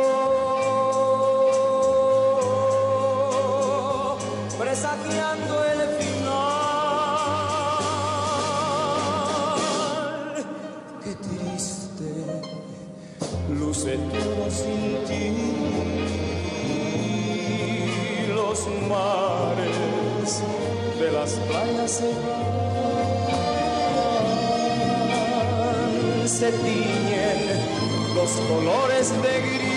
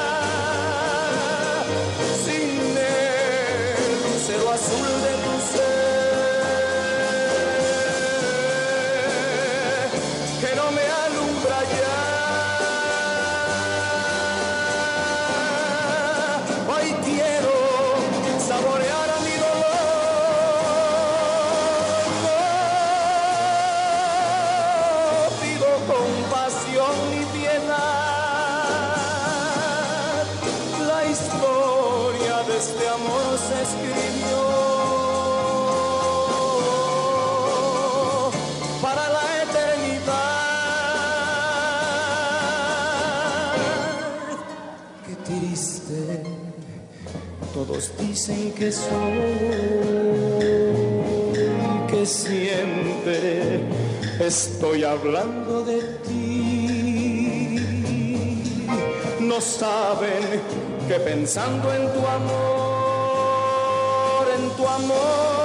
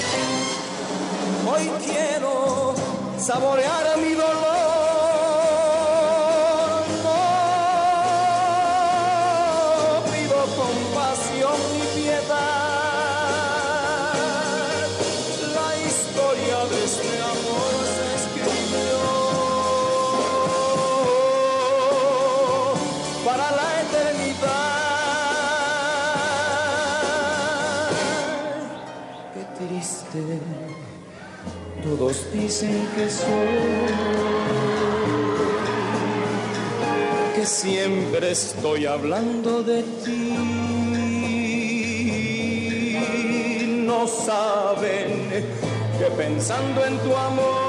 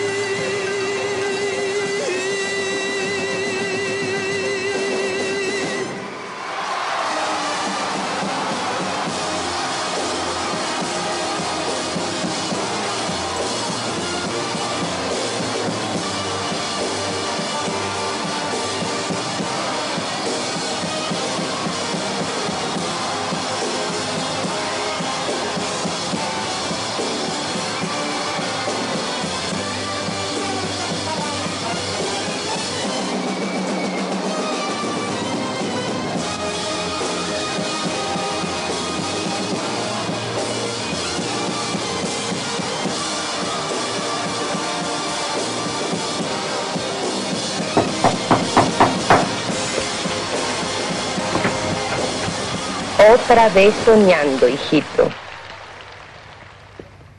No, mamá, so- solo estaba descansando. ¿Y tan importante era tu descanso que no me oías? No es eso, mamá. Tus amigos llevan más de un cuarto de hora llamándote. El juego. Mira, mamita. Si no te importa, digo, el juego. En cuanto termine, vendré por ti y te llevaré al cine. ¿Te parece bien? No, no, diviértete, no te preocupes por mí. Pero cómo no, mamá. Sabes, estuve pensando, el juego no es muy importante, así que mejor me quedo contigo. No seas terco. ¿Para qué te quedas? ¿Para encerrarte en tu cuarto y seguir soñando con ella? No se hable más. Diviértete. Mientras tanto yo terminaré de arreglar el árbol para que mañana luzca más hermoso que nunca. Pero... Nada de peros, jovencito. ¿Andando o vas a llegar tarde? Mamá, escucha, Escucha es que tú. Que ganes. eres la mejor madre del mundo.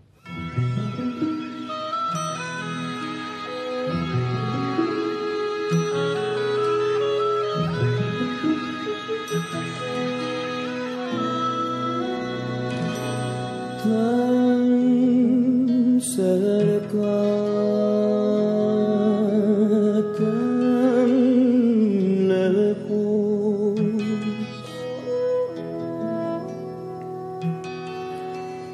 Tragedia de un alma que llora de amor sin tus besos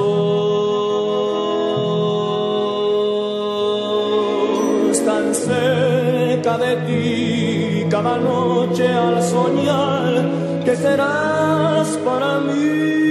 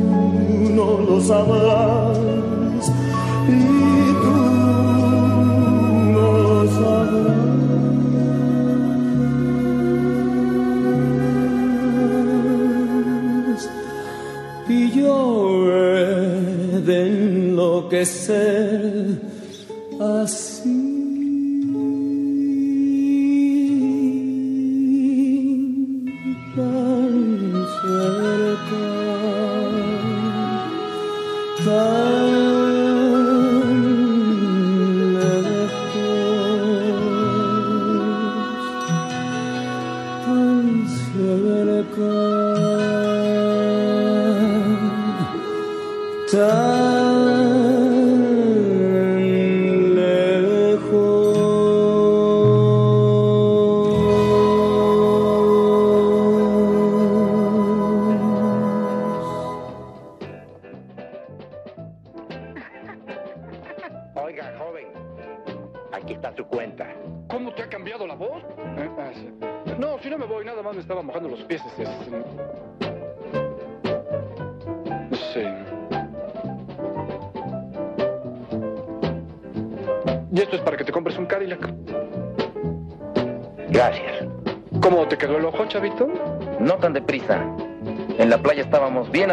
y ahora resulta que hasta el dinero te sobra. Dime. Top secret. O lo que es lo mismo, no me abrumes con preguntas fuera de onda. ¿No? Ahora me explicas de dónde sacaste todo el dinero para pagar la cuenta. Pero qué bien molestas. De acuerdo, lo usual y moderno. Hoy por ti, mañana por mí. Explícate. Hoy mi chava, pero mañana, muy mañana, yo. Qué poca vergüenza tienes dejar que esta muchacha pague toda la cuenta. Prejuicios, modernízate. Prejuicios o no prejuicios, vamos a ver qué hacemos. Más bien, ¿qué haces para devolverle hasta el último centavo? No me moveré de aquí hasta que no me lo prometas. De acuerdo. Lo antes posible, hasta el último centavo. ¿Entendido? Está bien, yo pagaré hasta el último centavo. Molestas más que una mosca tsetse. Está bien, ahí está.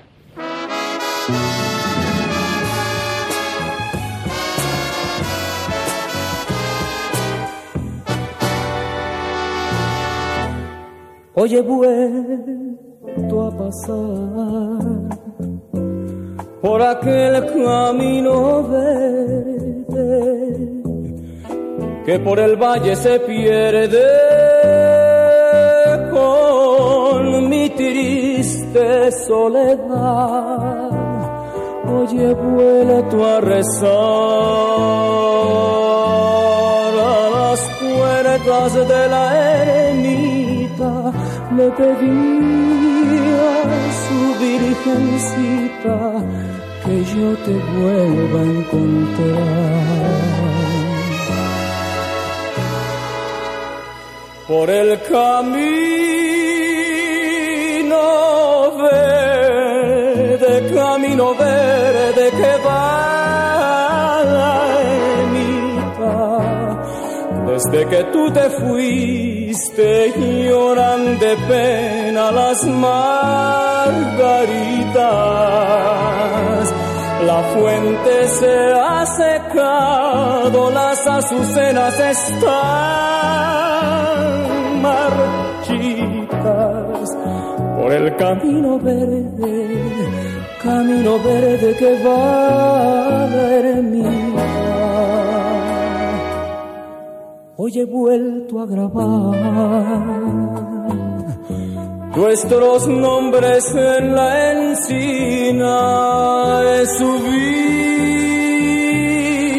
a la colina y a mí me he puesto a llorar. Por el camino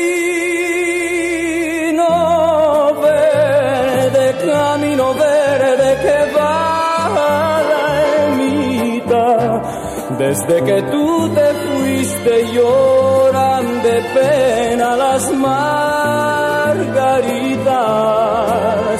La fuente se ha secado, las azucenas están marchitas por el camino verde, camino verde que va a la ermita. Camino,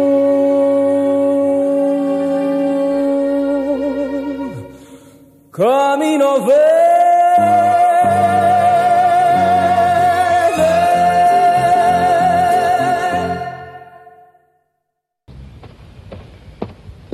¿Quién es?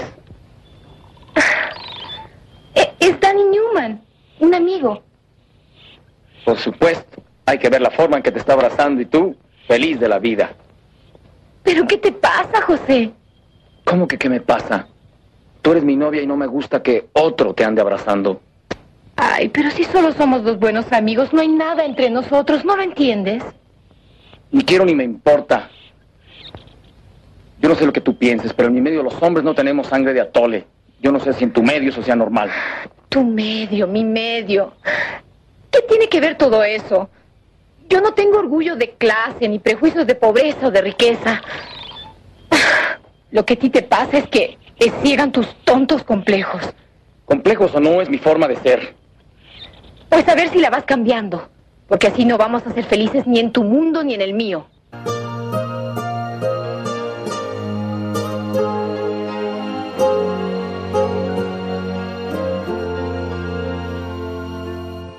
¿Sabes lo que dicen por ahí? Pobre ruiseñor, ¿dónde ha caído? Dicen que estoy ciego por tu amor y que tú juegas conmigo. No te pido cuentas, corazón. No quiero saber quién es tu dueño.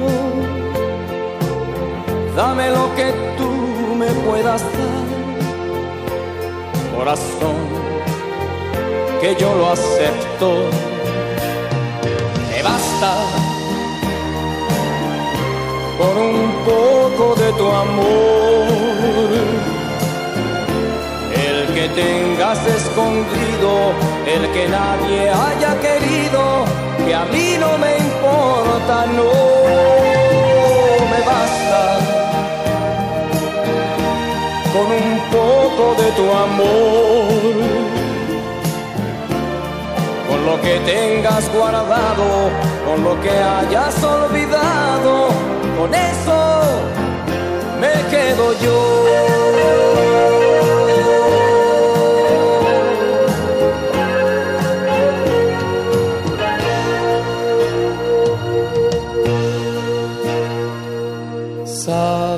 Lo que dicen por ahí? Pobre ruiseñor, le han sometido. Dicen que estoy loco por tu amor. Y es verdad, loco perdido. Y es verdad que a veces creo morir. ¿Quién te crees que soy? Tengo celos pero un día tuve que elegir y ya ves lo que prefiero. Me basta con un poco de tu amor, el que tengas escondido, el que nadie haya querido, que a mí no me importa, no me basta con un poco de tu amor, con lo que tengas guardado, con lo que hayas olvidado, con eso me quedo yo, me basta con un poco de tu amor, que tengas escondido, el que nadie haya querido, que a mí no me importa, no me basta con un poco de tu amor, con lo que tengas guardado, con lo que hayas olvidado, con eso me quedo yo,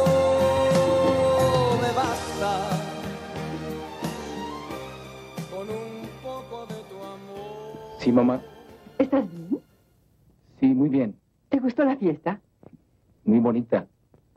¿Te divertiste? Bastante. No te vi mucho en el salón. Anduve por ahí, en la terraza, en el jardín, por ahí. Pues no se notó, hijito. Las muchachas preguntaron mucho por ti. Había muchachos, ¿no? Buenas noches, David. Que descanses, David. Buenas noches.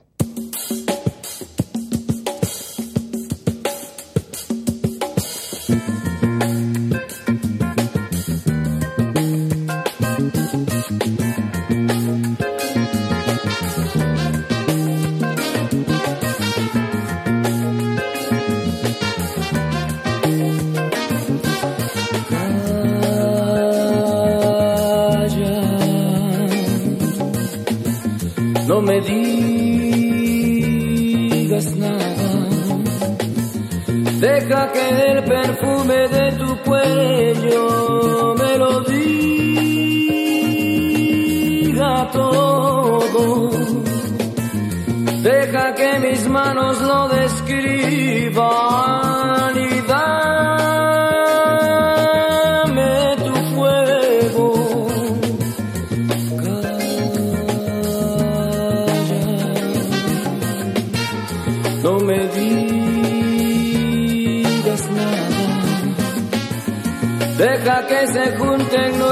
nuestras bocas y se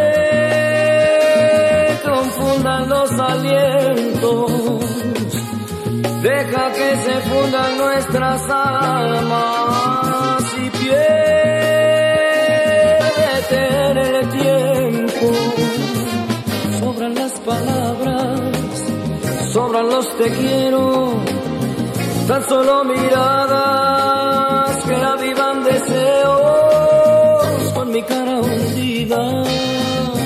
cabellera.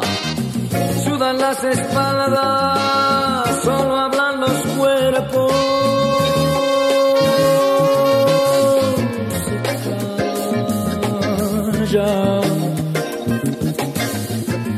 No me digas nada. Deja que se junten nuestras bocas y se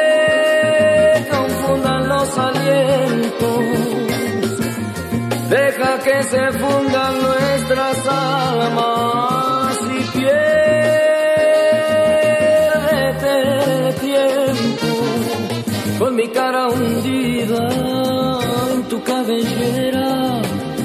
Sudan las espaldas, solo hablan los cuerpos y al llegar a donde quisimos llegar, no me digas nada, déjame escuchar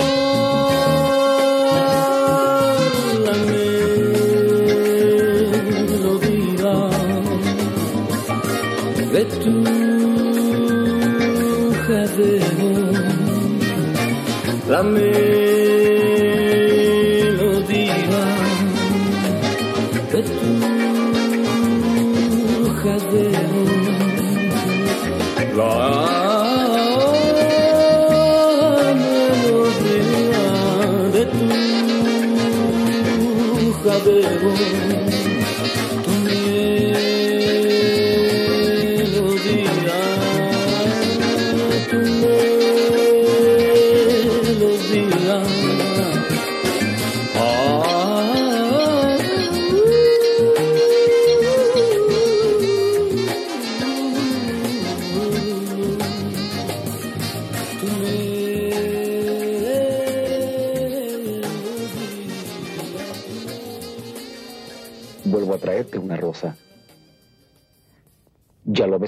que me regresaras las que antes te mandé. Ni tampoco que no quisieras hablar conmigo. Váyase. ¿Que no entiende? No quiero nada con usted. ¿Por qué? ¿Qué de malo hay en que quiera ser tu amigo? Sé que he sido insistente y lo seguiré siendo. Porque todo esto es superior a mis fuerzas, al orgullo mismo. He querido verte para decirte que me gusta Váyase, se lo ruego. y que no descansaré hasta hacerme tu amigo. ¿Para qué? ¿Para llevarme a pasear? ¿Visitarme acaso? Decirme palabras hermosas. Y tal vez buscar un beso.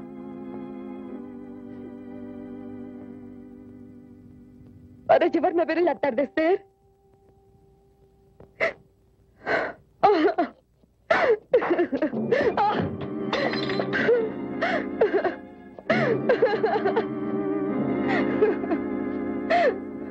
Mamá. Mamá.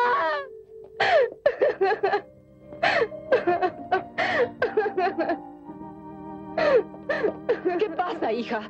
Llévame a mi cuarto. ¿Qué sucede? Nada. Por favor, llévame. Sí, cariño, sí. Cálmate, te lo suplico. Hija, cálmate. Cálmate, por favor. Cálmate, hija.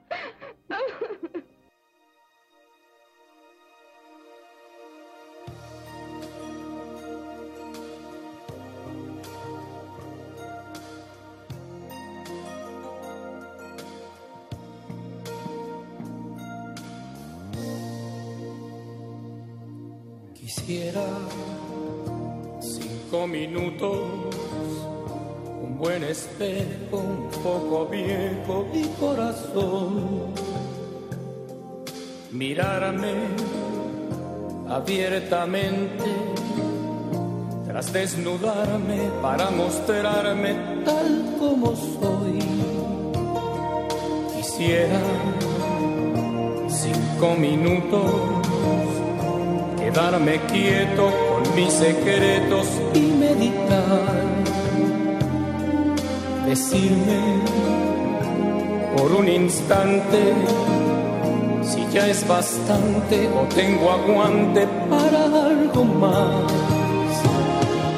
Y ver hasta qué punto vale la pena andar de viento en viento haciendo de y ver hasta qué punto es natural buscarse uno las olas y hacerse un temporal. Quisiera cinco minutos, un techo plano sobre mis manos y algo de luz y hablarme de pillo a pillo preguntarme sin escaparme qué buscas tú. Quisiera cinco minutos, un fino acero y abrirme entero de par en par. Juzgarme honestamente secar mi frente y simplemente reflexionar hasta qué punto vale la pena andar de viento en viento haciendo de veleta y ver hasta qué punto es natural buscarse uno las olas y hacerse un temporal y ver hasta qué punto ser yo de mí mismo, mi esclavo, mi señor, y tengo cinco minutos, lo que no tengo es valor.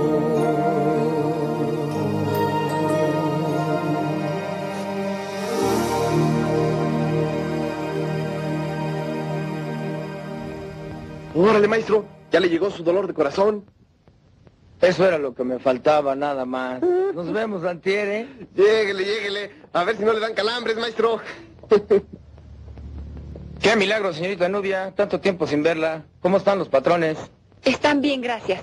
El tío Oscar quiere que le arregle el coche. ¿Qué servicio desea? Pues no sé qué tiene. Tose y se atranca, tose y se atranca. ¿No estará resfriado? A lo mejor. A ver, permítame. Gracias.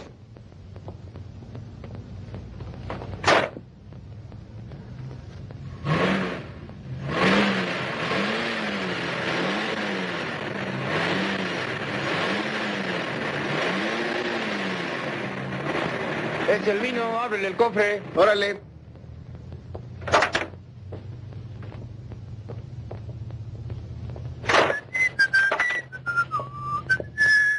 A ver, acelérale.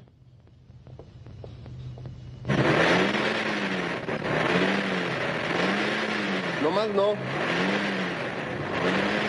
Ni modo. Bujías nuevas, latinos, afinación completa. Tráete las herramientas. Ok. De balón ping-pong.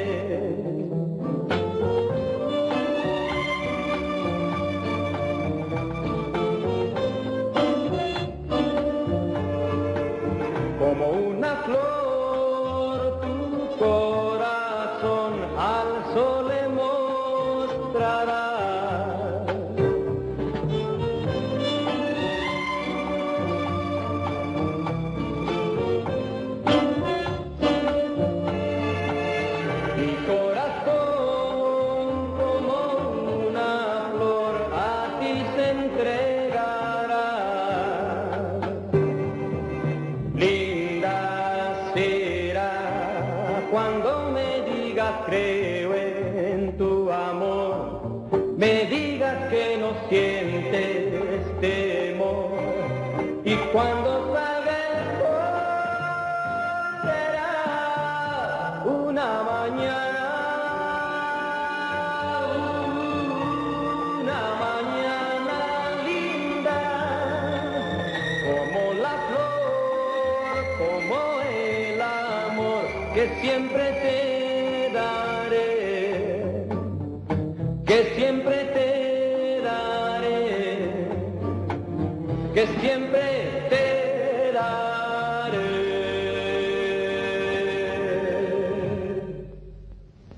¿Y no puede darse prisa? Pero si ya está listo, hemos terminado. Resistencia modular. Yo pensé que no la iba a aguantar, la verdad. Porque amiga mía, pregúntame. No, no sé si reír o llorar. No sé, no sé. Pero esta mañana, que por fin te pude dar el sí, ¿ok? Dije, oye, lo que sí pasa en la serie es que tú estás en toda la serie. Gracias a Dios que me dieron el segundo crédito, que si me han puesto a mis contrincantes arriba de mí, entonces sería así. Pero no. Y si estoy viendo a la cámara, Pepe, por, es para que ojalá que tú veas esta entrevista. Y no tengo nada en tu contra. Y por otro lado, todo en tu contra, ¿ok? ¿Por qué no me has dejado verte? ¿Por qué no me das la cara? Decía mi abuelita, ¿qué me deberá que no me da la cara? Pues es que estabas fraguando esto, ¿ok? Tu serie. Serie que a lo mejor ni has visto tú. Serie que a lo mejor nunca fuiste más que una o dos veces al set, sé honesto, ¿ok? Porque es tu estilo. Y que fue hecha por una mano peluda. ¡Wow! Porque todo lo que ponen de ahí, yo, ojo, ojo, y te lo confieso y te lo digo y lo puse en mi libro, yo di guerra antes de conocerte. Pero hay algo que no te preguntaste nunca o que no le preguntaste nunca a Natalia. ¿Por qué sabía de mis ciertas cosas? ¿Por qué ella iba conmigo? Ah, y tú no sabías. Tan es así que cuando llego por ti, yo, a la anda, que estabas tú tan malito, pero que te encontré con el suero y una chela en la mano. Eso fue muy bueno y eso no viene en la, en la, en la tele, en la, la, serie. Ok, a partir de ese día, era marzo de 1972. Nos conocimos en el 70, vivimos un romance delicioso, que nada tiene que ver con que nos hayas mandado a Puerto Rico contigo y al revolcón. No, no, no. Tú y yo nos acostamos hasta Cozumel, en el yate, en el yate que renta este, don Nacho González para estar contigo, para producir de pueblo en pueblo. ¿Te acuerdas? Eso, eso, eso fue la realidad. Pero ese 70 lo voy a contar tantito porque hay otra, otra cosa que me brinca terriblemente. Yo nunca traté ni conocí a Chumo, ni Chumo tuvo nada que ver con tu carrera, y tú lo sabes. Él te acompañaba en la borrachera, pero contratos y todo, wow, pues a lo mejor para Pepe Sosa y en Córdoba. Pero aquí en México no creo. Chumo muere en agosto del 70 y yo, ya nos conocemos tú y yo en agosto del 70, porque tú salías del patio cuando me invitaste, me invitaste a pasar contigo esos días de descanso después de tu super temporada. Lo que haces con el patio en la serie es horrible, es una cafetería, es una lonchería. Nunca contaste nada de tu gloria de lo que sí viviste como príncipe a mi lado, a mi lado, a mi lado.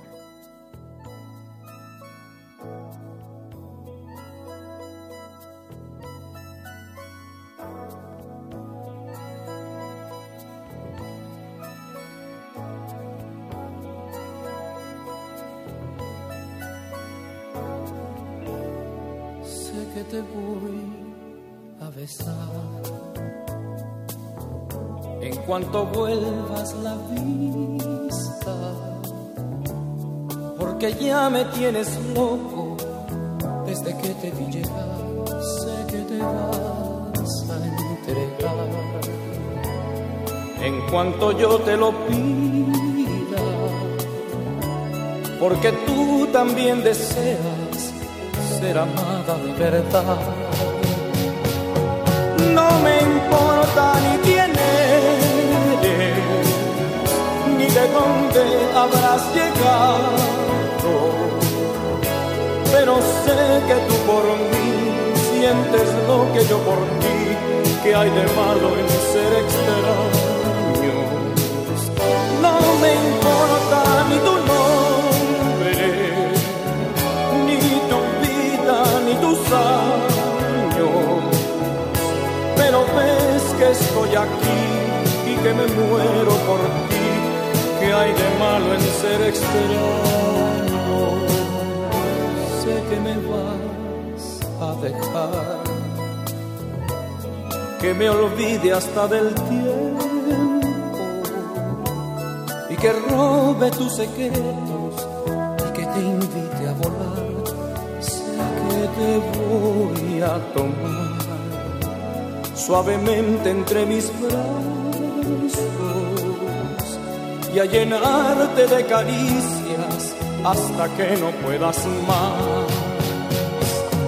No me importa ni quién eres, ni de dónde habrás llegado, pero sé que tú por mí sientes lo que yo por ti, que hay de malo en ser extraños.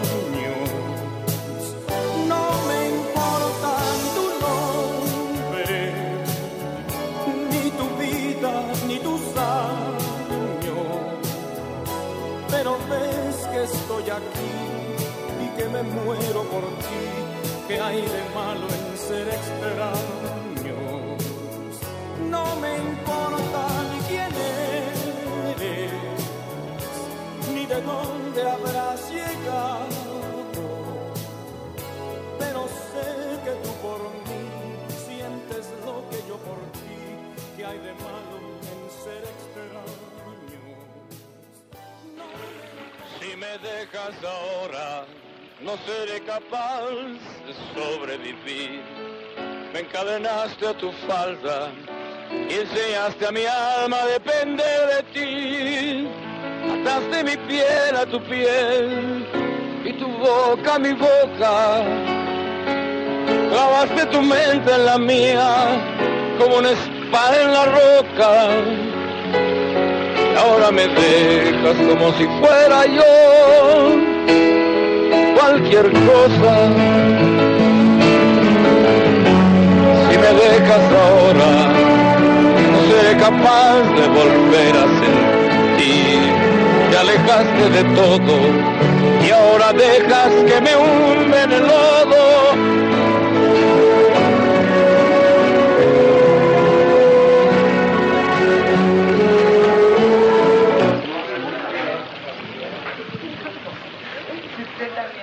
Dispénsenme, por favor.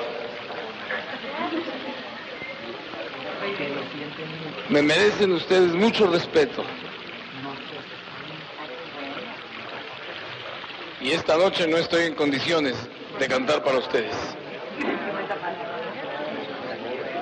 Perdón.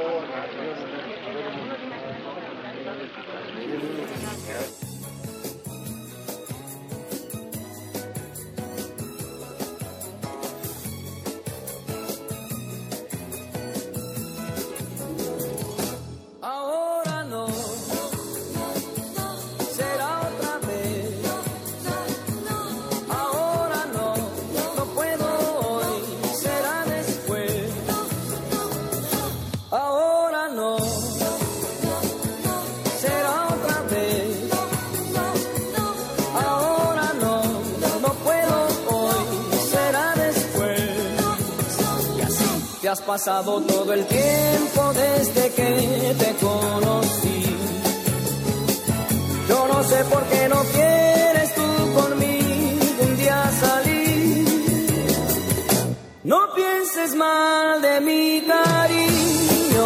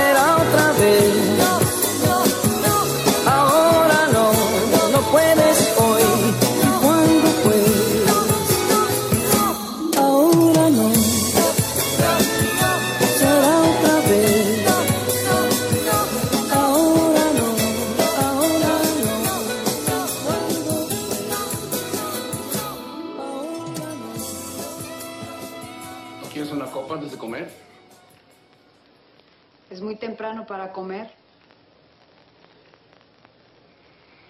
Para comer y para beber.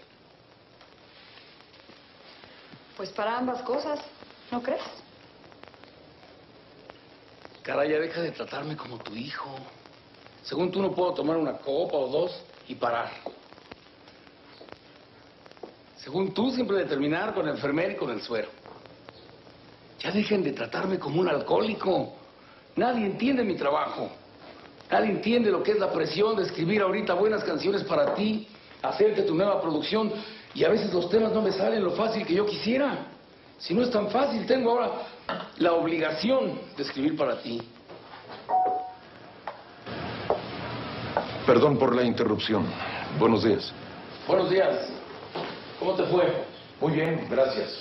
¿No quieres un trago? No, es muy temprano. Un café, por favor. Margarita, tráigale un café al señor Carlos. Sí, señora. A ver qué pasó con lo que te encargué. Para eso estoy aquí. Muy buenos los contratos de Teresa. En cuanto termine el cabaret, están aceptadas todas las condiciones de la gira. ¿En todas las plazas? Bueno, tú sabes que hay un problema de disco, pero tenemos Los Ángeles, cinco ciudades alrededor, Chicago, Nueva York, Miami, Puerto Rico, y después regresamos a algunas plazas de la República Mexicana. Pero subsiste el problema, Ricardo. ¿Qué pasó con Venezuela? ¿Qué pasó con Colombia? No aceptaron las condiciones. ¿Por qué? Porque tú sabes cuál es el problema. No hay ningún disco de ella que esté sonando por allá.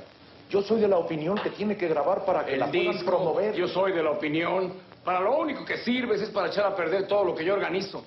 Ricardo, no le hables así a Carlos. Tú cállate, Teresa. Tú dedícate a cantar. Él y yo habíamos quedado que ibas a todos esos lugares. ¿Pero por qué te exasperas? ¿Qué tiene que ver que vaya yo a una ciudad o a otra, hombre? Ah, el idiota soy yo ahora, que no sé lo que hago. No, pero estás provocando esta discusión para desviar la verdadera razón de tu disgusto. Mira, Teresa, tú dedícate a lo que te tienes que dedicar. Yo lo único que he hecho es sacarte de la nada para convertirte en una gran estrella. A mí no me vas a decir cómo se maneja ni tu carrera, la mía o la de quien sea. Desviando. Sí, desviando. ¿Desviando qué, Teresa? La verdadera causa por la que ya no puedes escribir, ni siquiera puedes volver a cantar como antes, es por el alcohol, Ricardo. ¿Qué tiene que ver el alcohol? Es el alcohol. El alcohol no tiene nada que ver. Ese maldito alcohol es el que tiene la culpa de todo. Y tú no lo quieres reconocer.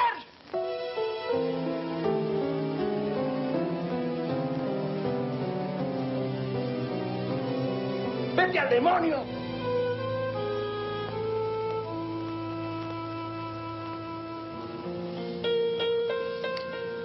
Si el amor se va, hagámoslo sin prisa. Consígueme una cuba grande con mucho hielo. Señor, es muy temprano aún. Todavía no abren el bar. Ve afuera, consígueme algo para la cuba. Señor, me voy a ocasionar un problema. Haz lo que te digo. Teresa, ¿qué es eso de la la la? ¿Qué si escribí yo la canción? Ricardo, por Tú y tus músicos de tercera están destruyendo mi música. cállate. ¿eh? ¿Por qué no te dedicas a cantar las canciones como yo las escribí para ti, como yo te las di para que triunfaras? Estás borracho. ¿eh? Yo estoy como a mí se me da la gana, por eso soy la estrella. ¿Eh? Por favor, cállate. ¿Y ustedes a quienes les he matado el hambre durante tantos años? no me ¿eh? ha matado el hambre, Ricardo. Sí, señor, a ti, a ella y a No, todos, a nadie, absolutamente. Cállate, Tranquilízate, por Cállate, favor, quítate, tú no, No me le empujes, por No, favor. no le grites, le empujas a ella y a ti. Cálmate, a la hora por favor. Por favor, Suéltame, suéltame. Por favor. Tú te crees ya, por favor, ella. Porque te habla diario idiota ese de la televisión, ¿verdad? Pero nomás deja que llegues a la casa y vas a ver. ¿Y ustedes? Considérense despedidos. Nunca les voy a volver a llamar Todos para nada. tus amigos. ¿Qué amigos? ¿De qué nada? Tú también suéltame. Por Aquí no hay favor, amigos para nada. Ya Verás, tú también. Aquí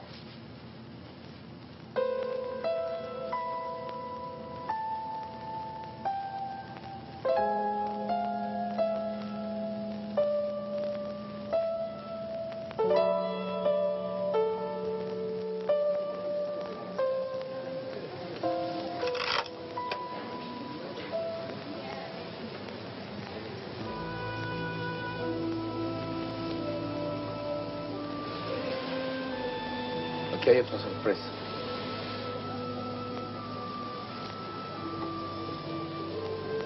Ábrelo, por favor.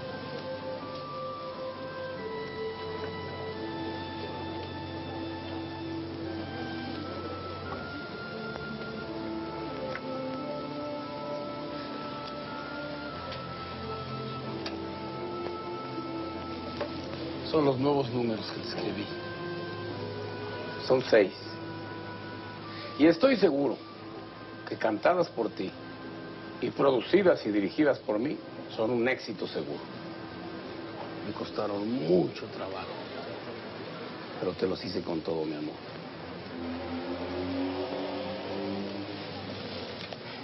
Esa sonrisa merece un brindis. Estero. Señora, su orden. Tenga la bondad, traiga dos whiskies. Dos whiskies. Yo no quiero. Te traiga, por favor.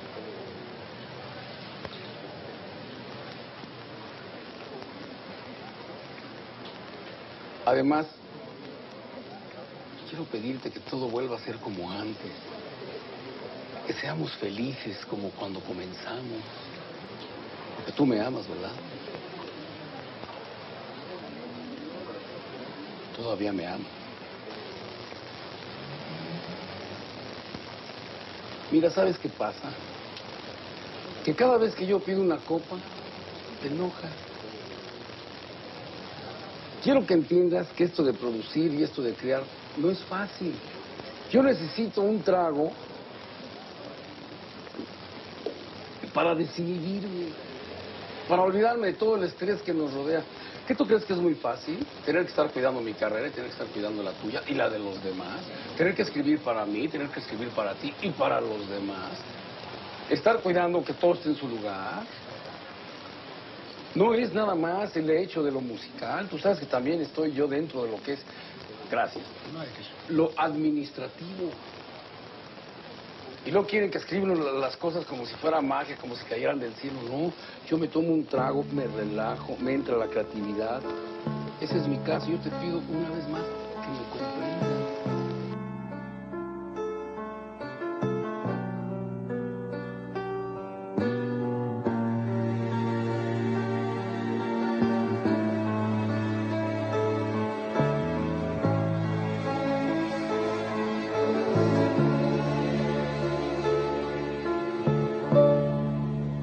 Silencio es mi tortura, amor, vuelve a mí.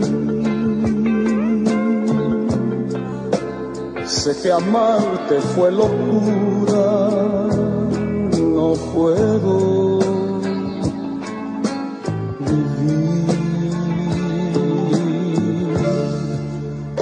canción abrió la puerta de mi soledad, desgarrándome las penas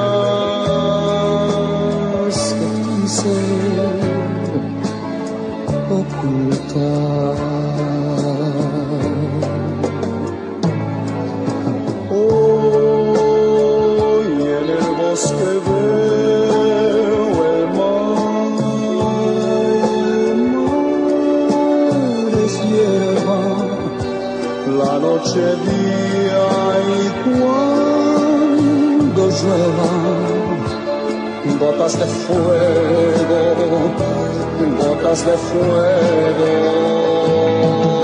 Sé que voy a enloquecer si no te tengo aquí, si no te puedo hablar, si no estás junto a mí, si no te puedo ver, yo voy a enloquecer.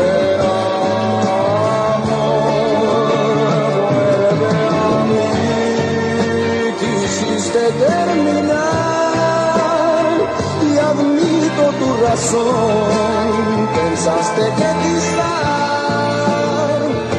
sería lo mejor marcharte y olvidar los besos y el amor.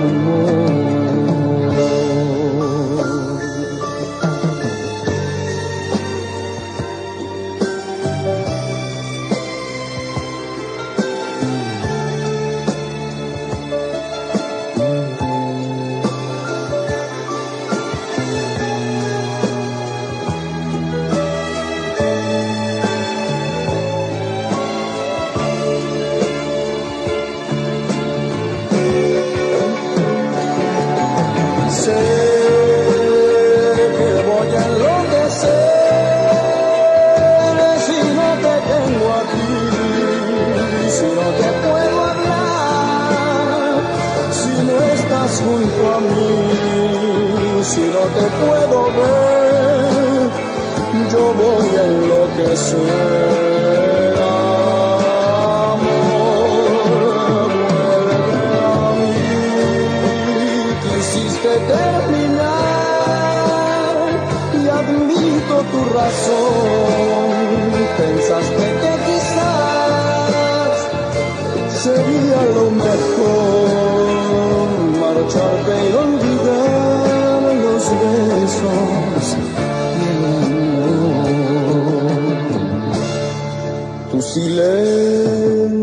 es mi tortura.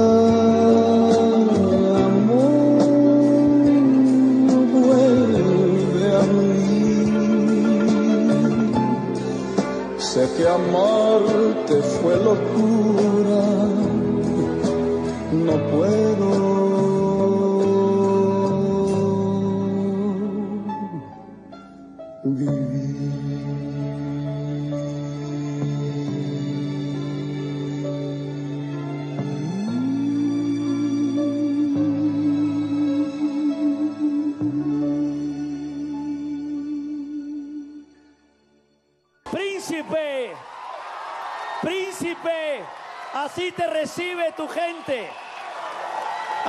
Recibe la gente que te ama.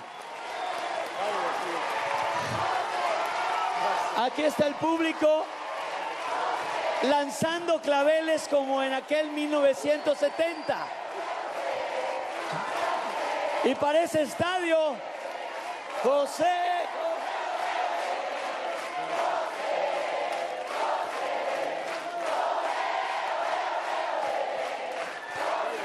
Don José José, el príncipe de la canción. Hoy, como todas las veces que usted pise el escenario, donde me ha tocado la fortuna de estar yo, que obviamente son pocas veces, comparado con todas las veces que usted se ha subido a un escenario, se siente, se vibra que está emocionado como la primera vez, don José José.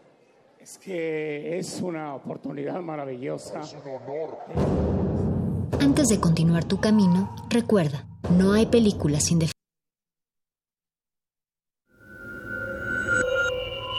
Escuchas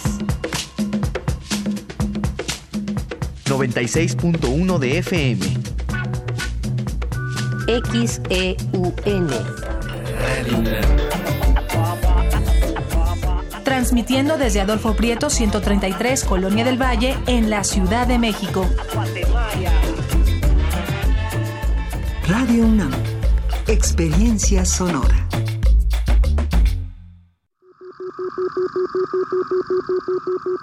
Imagen, luz, poder, movimiento, resistencia. Islas Resonantes. Pensar el mundo a través del sonido. Un programa de entrevistas y selecciones sonoras para analizar los saberes científicos, culturales y artísticos contemporáneos desde el fenómeno aural. Conduce Cintia García Leiva. Escucha, a partir del primero de octubre, nuevos programas en la segunda temporada. Todos los martes a las 11 de la noche o sintoniza su retransmisión los sábados a las 7 de la tarde. 96.1 de FM. Radio UNAM. Experiencia sonora. La experiencia cultural más importante del año está por comenzar. El Festival Internacional Cervantino trae para ti 2.000 artistas de todo el mundo, con Canadá y el estado de Guerrero como invitados. Del 9 al 27 de octubre. Ven a compartir la magia y la fiesta en las calles y recintos de Guanajuato. Consulta la programación en festivalcervantino.gov.mx o en redes sociales. Secretaría de Cultura. Gobierno de México.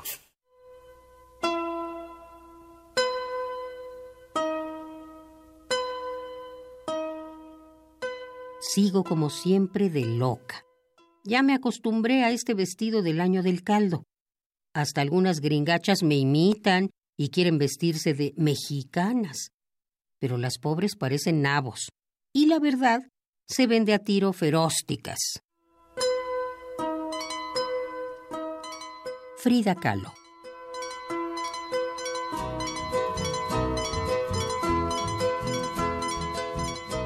Radio UNAM. Experiencia sonora.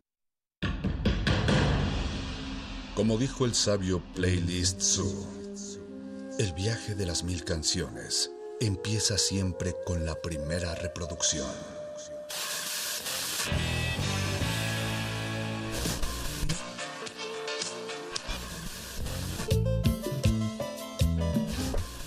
A continuación, un maestro te abrirá la puerta de su lista de reproducción. El resto va por tu cuenta. Play listo.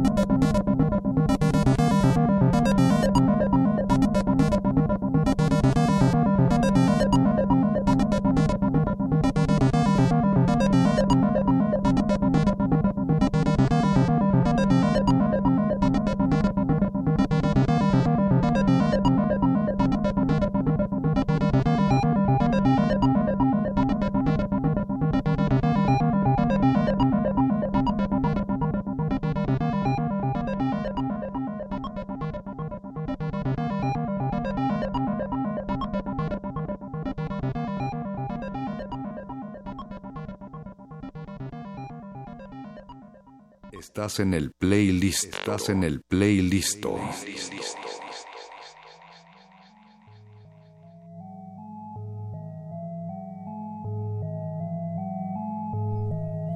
Una vez más, el playlist en vivo. Eh, mi nombre es Alberto, mejor conocido como Betoques, y estamos aquí en vivo transmitiendo desde la cabina de Radio UNAM. Y hoy dedicamos la hora o lo que el resta de la hora para enfocarnos a la segunda ola y también digamos como ya como tal la programación de Mutec MX de la edición número 16. Empezamos con una canción de Caterina Barbieri llamada Information Needed to Create an Entire Body, tal cual la traducción sería que la información necesaria para crear un cuerpo entero. Caterina Barbieri, que es de los nuevos nombres del nuevo talento que acaban de anunciar en esta segunda ola. Un nombre que creo que ya había empezado a resonar, al menos estaba llamando la atención, lo estamos invocando desde la edición pasada de Mutec MX.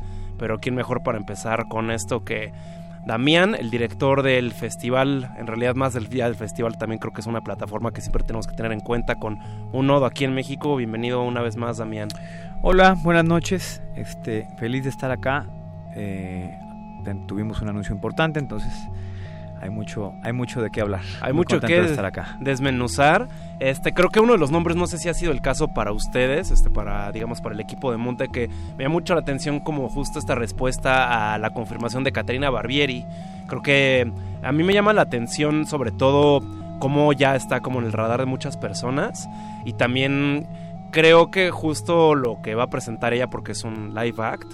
Creo que es algo también como de lo que podemos empezar a jalar a las personas que quizás sean eh, nuevos usuarios, nueva primera ocasión en, en Mutec MX, considerando como la, la experiencia física ¿no? de esa presentación y como digamos como el encanto o la hipnosis que puede derivarse de como de tanto de sus composiciones y de su ejecución que tiene sintetizadores modulares como ya como en una, unas secuencias que digo justo están jugando con eso no con la fisicalidad del sonido. Sí eh, siempre sucede eso que Em, cuando tenemos un, artista, nunca sabemos realmente qué tan compenetrada está la gente con el artista, sobre todo porque siempre hay un tema de, hay, un, hay un espíritu aventurero detrás de las cosas que elegimos y demás. En realidad, eh, muchas de estas estrategias que utilizan festivales para ver eh, qué tan qué tanto hype hay alrededor del artista en, el país y eso no es algo, no es un ejercicio al cual recurrimos mucho. Entonces sí tenemos sorpresas dentro de nuestro mundo, que también es eh, otro nicho. Eh, fue una muy buena sorpresa ver la reacción del público con, con Caterina Berbieri, ver la reacción de la audiencia, porque sí es un artista que realmente está en un momento, yo creo que cúspide de su carrera. Em, en el circuito de festivales afines a Mutec alrededor del mundo y de alguna forma también eh, se le ha visto como cada vez en una creciente forma eh, con el público. Ahora, por ejemplo, eh, estuvo abriendo el show de Afex Twin en, en, Reino Unido hace un par de semanas y ha tenido ahí una serie de oportunidades que la están medio colocando. Igual que Aisha Devi, que también estuvo justamente abriendo el show de Nueva York de Afex Twin, este, que es otra de las artistas que están acá en Mutec. Eh, sí, Caterina tiene pues este como bonding épico de música sumamente emocional y profunda, hipnótica, em, que puedo entender por qué gusta tanto, ¿no? Creo que hay un factor ahí eh, muy emocional en su sonido, que es un tipo de sonido que no, no tiene dificultad, es de alguna forma como podría llegarlo a definir en lo personal, ¿no? Es un sonido que te lleva, es, muy paisajista. Em, y sobre todo también algo sumamente interesante de Caterina es la técnica que utiliza, ¿no? Eh, los, los, sintetizadores modulares con los que toca los principios de alguna forma de, los arpegios de su música, de cómo está deconstruida. Em, y muy contentos pues de la respuesta, porque creo que le, eh, así empiezan las cosas como a realmente a darte cuenta que estás presentando a un artista que probablemente no estaba en tu radar que de alguna forma fuera a tener un impacto y ahora lo puedes ver físicamente, ¿no? Sí, bien, creo, creo que ahí justo es, lo bonito, ¿no? De cómo las propias personas, como los tus asistentes, hacen esa propia asociación y como que se, apropian de, la felicidad de, esa confirmación. Tenemos también otros nombres que de hecho creo que también conjugan algunos que ya tienen, digamos, como no, no solo se trata de una, una base de seguidores fieles, sino creo que como justo en, en- en un momento tocaron una fibra sensible, que creo que es el caso de Aparat, ¿no? Que creo que el caso de. Aparat tiene como un, un- un grupo de seguidores muy fieles aquí en la ciudad y creo que justo fue tal vez de que nos tocó ver como los momentos esos como primeros discos y los que se empezaron a configurar tal vez como algunas olas similares o como digamos tal vez empezó como ese momento en el que ya, ya se empezaba a conformar lo que fue Moderat, ¿no? Creo que creo que es un acto también que ya tiene eh, un- una historia, podremos decir, que tiene tanto con Mutec MX como con la ciudad. Ujú. Y también ya es una confirmación también en este acto en vivo, Ujú. que me parece que yo, yo no recuerdo al menos la última vez que vino como acto en vivo para hace como Fue en el 2015. 2000, no hombre, mucho antes. ¿Mucho antes? Eh, yo creo que debe haber sido en el 2012 por ahí. 2012, no, Sí, ya es un rato. que vino a hacer un solo show al Teatro de la Ciudad. Ah, no, fue el Teatro no- de la Ciudad, de hecho fue un... ajá. no fue parte del No, festival. ajá. Fue un show independiente, individual de- del festival en el Teatro de la Ciudad. Este que justo vino con banda. Lo que pasa es que Aparat ha sido como un artista que para todas las nuevas generaciones que no tienen de alguna forma la idea de la relación que hemos tenido con él desde el histórico, pues hemos tenido esa relación con todos los proyectos que él estaba involucrado desde su primer live act en el 2006 eh, con su que fue era un, un live act el solo bastante poderoso que hicimos aquella vez con Surte Collective y con Mona Autumn y con varios artistas ahí este eh, Matías Aguayo con eh, eh, el, el dueto que tenía eh, con Rockneck eh, que tuvimos en el teatro fue ah pues fue en el en el lunario en Ah, el wow. 2006 Ok. que hicimos Centro Cultural del Bosque que estuvo también Jan Jelinek y Pole y un montón de gente eh, Telefón Tel Aviv antes de que Ah. falleciera su integrante etcétera eso fue en 2006 fue la primera vez que vino a México de hecho eh, a presentarse con un solo live el sonido de Aparat era sumamente distinto, tomando en cuenta que era una actuación eh, en vivo, era mucho más agresivo, igual en la misma tesitura épica que tiene, pero mucho más agresivo, mucho más fuerte, mucho más tecno.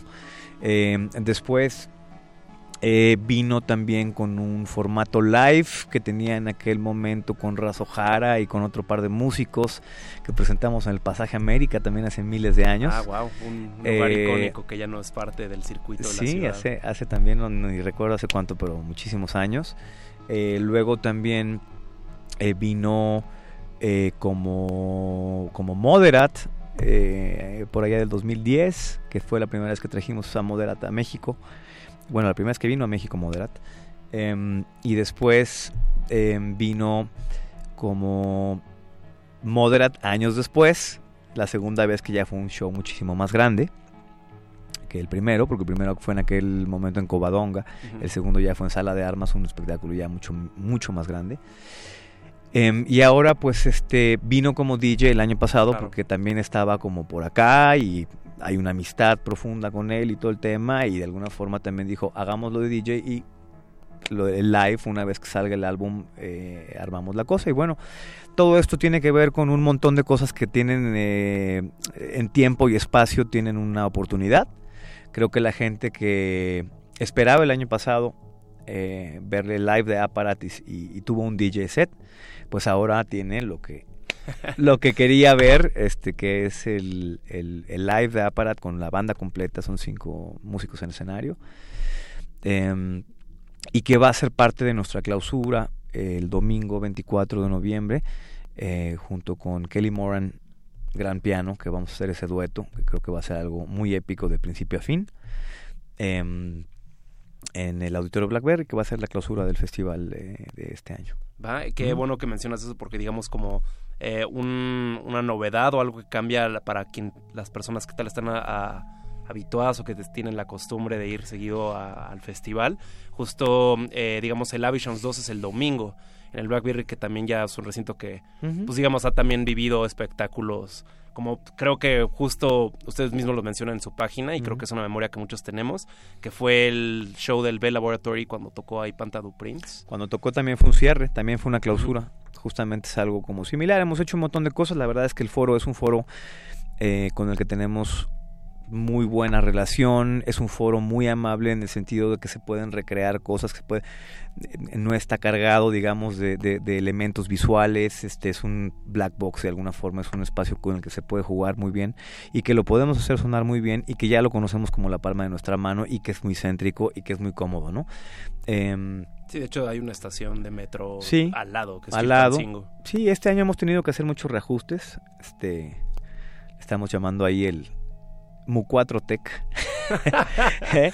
hemos ah, tenido que hacer tenemos que tenemos hemos tenido que hacer algunos reajustes este con algunos de los eventos que teníamos antes gratuitos y todo eh, debido a pues evidentemente la situación del país y a recortes que hemos tenido que hacer eh, por temas de recursos pero pero estamos ahí presentes fuertes y dando soluciones. Bien me gusta que bueno en realidad se ajustan a lo que viene de parte del contexto y prácticamente las variables que son ajenas a ustedes y es buscar las soluciones y buscar cómo sigan en marcha y que se ajusten y Miren, 16 años hemos pasado tantas aventuras, eh, la última de ellas el terremoto, así que de ahí para atrás. sí, creo que los últimos tres eh, años han sido de muchas pruebas. Bastante intensos, sí, pareciera que la intensidad no tiene fin en este tipo de, de aventuras. Oye, vayamos con algo de más música. No sé si mm, quieres eh, compartir algo tal vez de directo de la segunda ola de artistas confirmados. Aquí tengo algo de Deadbeat, que también es un artista hecho con mucha historia con Mutec como plataforma y también con Mutec México. Curiosamente, Deadbeat no ha venido desde el año 2010, que, curioso, que curiosamente abrió Moderat mm. en la primera visita de Moderat, entonces ya le tocaba regresar. Bien, ya le toca regresar y justo también el también me llama la atención que justo tiene un disco, este Wax Poetic for no tengo ahorita el nombre presente, pero en el que tiene canciones con colaboraciones de amigos, que algunos también son artistas o están involucrados como en, el círculo de la promotoría cultural, todo lo demás. Creo que es alguien que tiene un vínculo muy fuerte con Mutec y también creo que también con varios artistas en términos de música por justo su eje muy orientado al dub, digamos que tiene las raíces muy marcadas con eso. Sí, Scott es, eh, digamos que cuando hicimos nuestro primer encuentro con, con Montreal, que fue por allá del año 2003, eh, tenían y había una intención muy fija de representar a un grupo de artistas y empezar a generar conexión. Ahí partió la idea, de hecho, de, colaborar y hacer la conexión mexicana. Eh, parte de este grupo de artistas era Deadbeat, uno de ellos. Mm, artistas que hacían parte del, del círculo Mutec de alguna forma, que fueron de hecho los que vinieron a representar a Quebec en aquella feria del libro, en donde se detonó, digamos, la oportunidad de poder arrancar el proyecto Mutec en México y en donde hicimos esa gira que fue alrededor de la Feria del Libro de Guadalajara, hicimos Ciudad de México y Tijuana, y el grupo de artistas quebecois que venían, acompañando a Scott, venía Kufen, venía eh, Crack House, venía... Eh, Matthew Johnson. Venía, no, venía eh, Campeón, venía Tim Hacker, ah. em, y no recuerdo quién más venía, y se hizo un encuentro entre ese grupo de artistas quebecois y los artistas mexicanos, esa fue la semilla. Eh, Crack House, pues es Scott, es Deadbeat, eh, con Stephen Beaupre. Entonces la relación con él es, digamos que es de la, del inicio del nacimiento de, de, Mutec, tanto como entidad eh, quebecoa, como en la relación que, que emergió con México. Bien, pues el regreso de un viejo amigo a otro nodo de la plataforma. Así es, estamos muy contentos de recibirlo después de la última vez que vino fue hace nueve años. Ah, wow. Bueno, ya le tocaba. Así que los que tengan 20 años no, no estaban en pañales cuando él vino. Así que pueden, pueden verlo por primera vez. Bien, bien, dense por favor lo que tocamos con Chato Anabril de Deathbeat, que por cierto le echa ahí un saludo a Abril Ceballos, la excomandante en jefe de, de, de Cómeme, el sello discográfico, y quien ahora dirige Futura Artistas.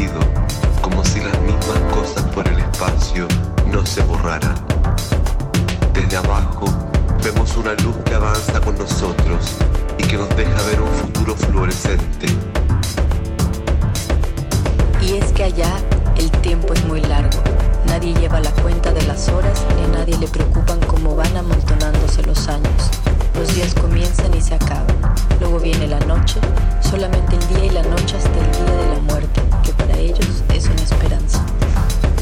Cosas van por el aire y dejan un hilo encendido, como si las mismas cosas por el espacio no se borraran.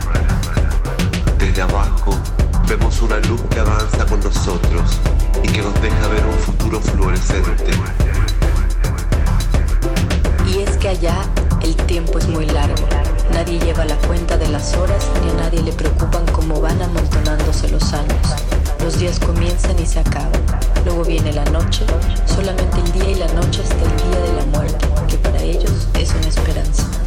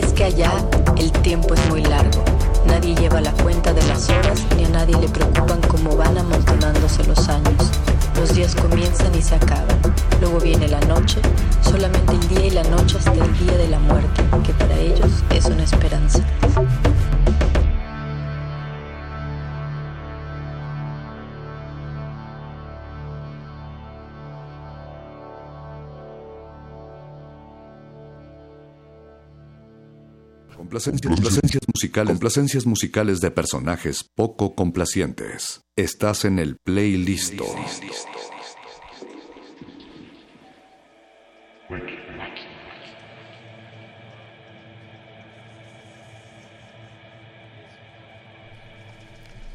De vuelta en el playlist si nos acaban de sintonizar, están escuchando Resistencia Modulada a través de Radio UNAM 96.1 de FM o tal vez desde la digitalidad ahí ya no tiene sentido decir las frecuencias. Pero estamos aquí dedicándole el playlist de cajón al Mutec MX. Mm, Estamos desmenuzando un poco de la segunda ola de talento confirmado, tanto la programación.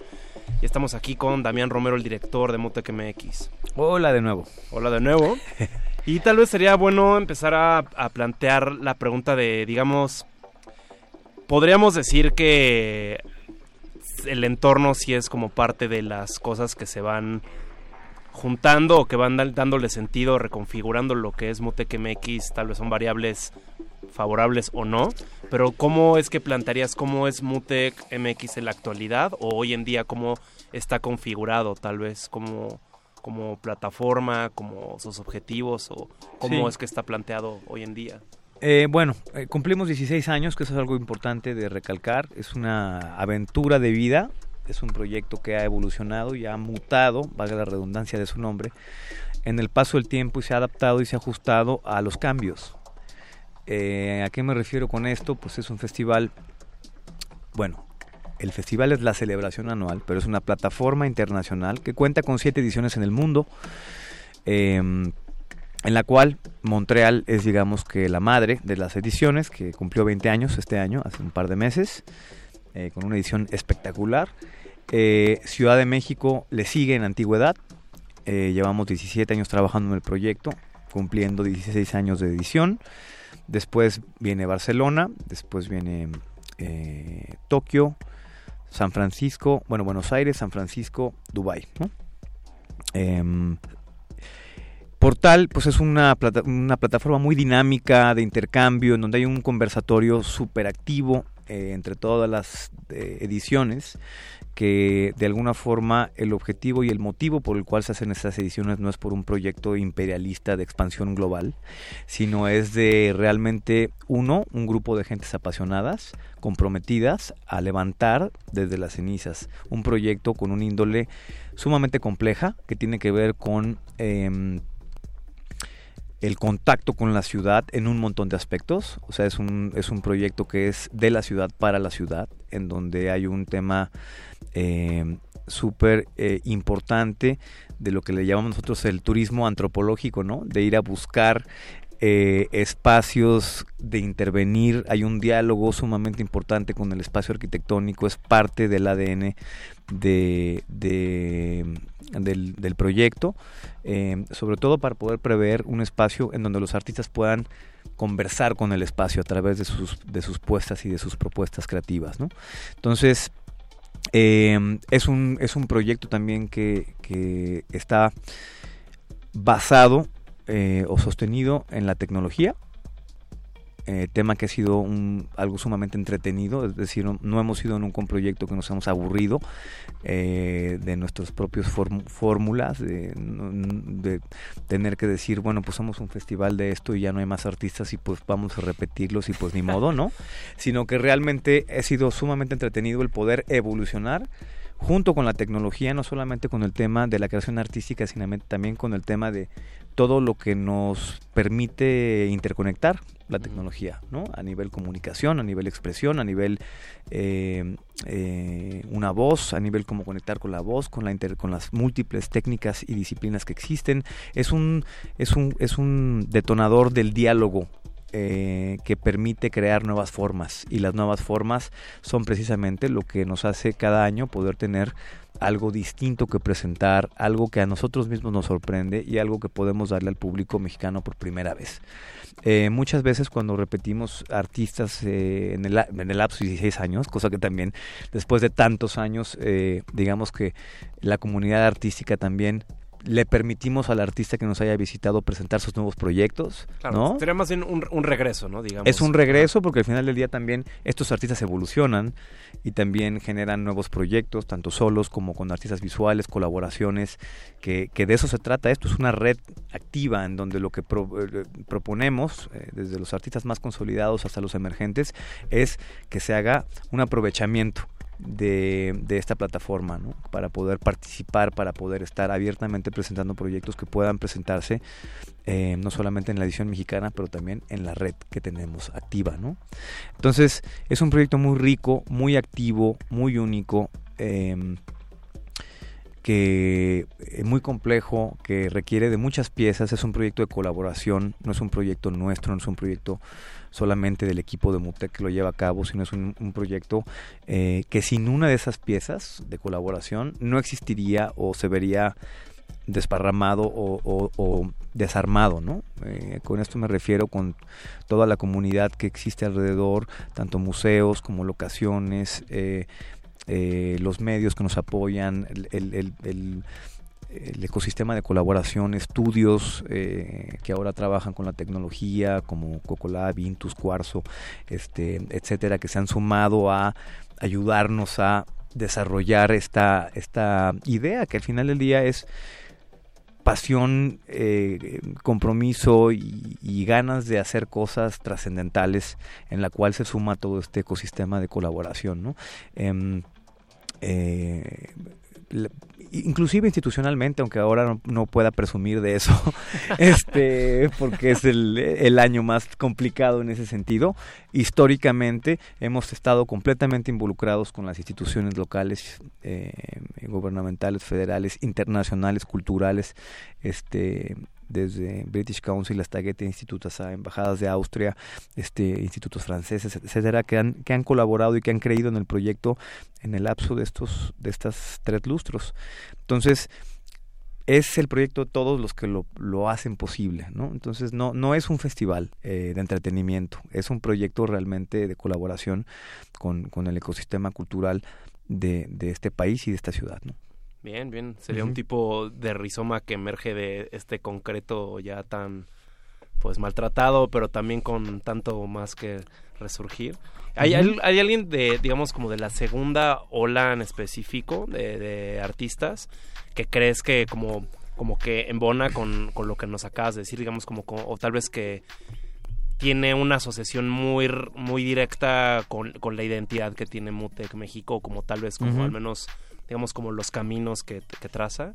Pues mira, sí, podría decir que un artista que representa de alguna forma la propia contemporaneidad y la búsqueda de Mutec, sobre todo en los últimos años, en donde hemos podido ver ya, como lo repito, nuevas formas, sería Daito Manabe, que es un artista eh, excepcional, eh, que trabaja pues es un conciencia que trabaja con neurotransistores, que trabaja con su cerebro, que trabaja con el cuerpo en movimiento. La última vez que presentamos a Deito Manabe en el MUTEC fue con Rhizomatics, que es un ensamble que representa eh, con bailarines y con eh, eh, creadores que trabajan con drones y con brazos robóticos, quirúrgicos y toda una loquera. Los que, los que lo hayan podido haber presenciado lo van a recordar perfecto porque fue uno de los actos más impresionantes del teatro de la ciudad donde todos salimos así de qué es esto. Este Daito Manabe regresa solo con un proyecto que está eh, basado en el estudio de su propio cerebro y de las reacciones eh, eh, eléctricas que suceden con su cerebro y demás.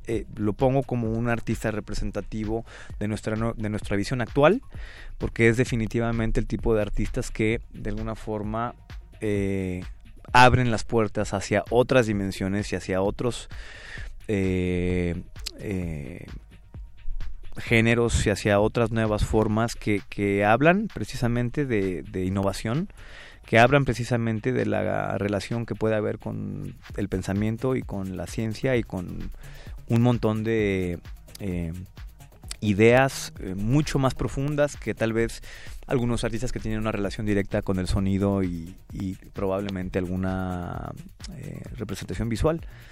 Por eso diría que Daito tal vez representa mucho de cuál es la visión eh, de Mutec en este momento, que es precisamente presentar artistas que tengan un discurso profundo, que sean interconectores, interdisciplinarios y que hace parte de este objetivo que tenemos del festival de seguir sorprendiendo y de seguir eh, entregando eh, performances y puestas artísticas eh, alienígenas y espaciales.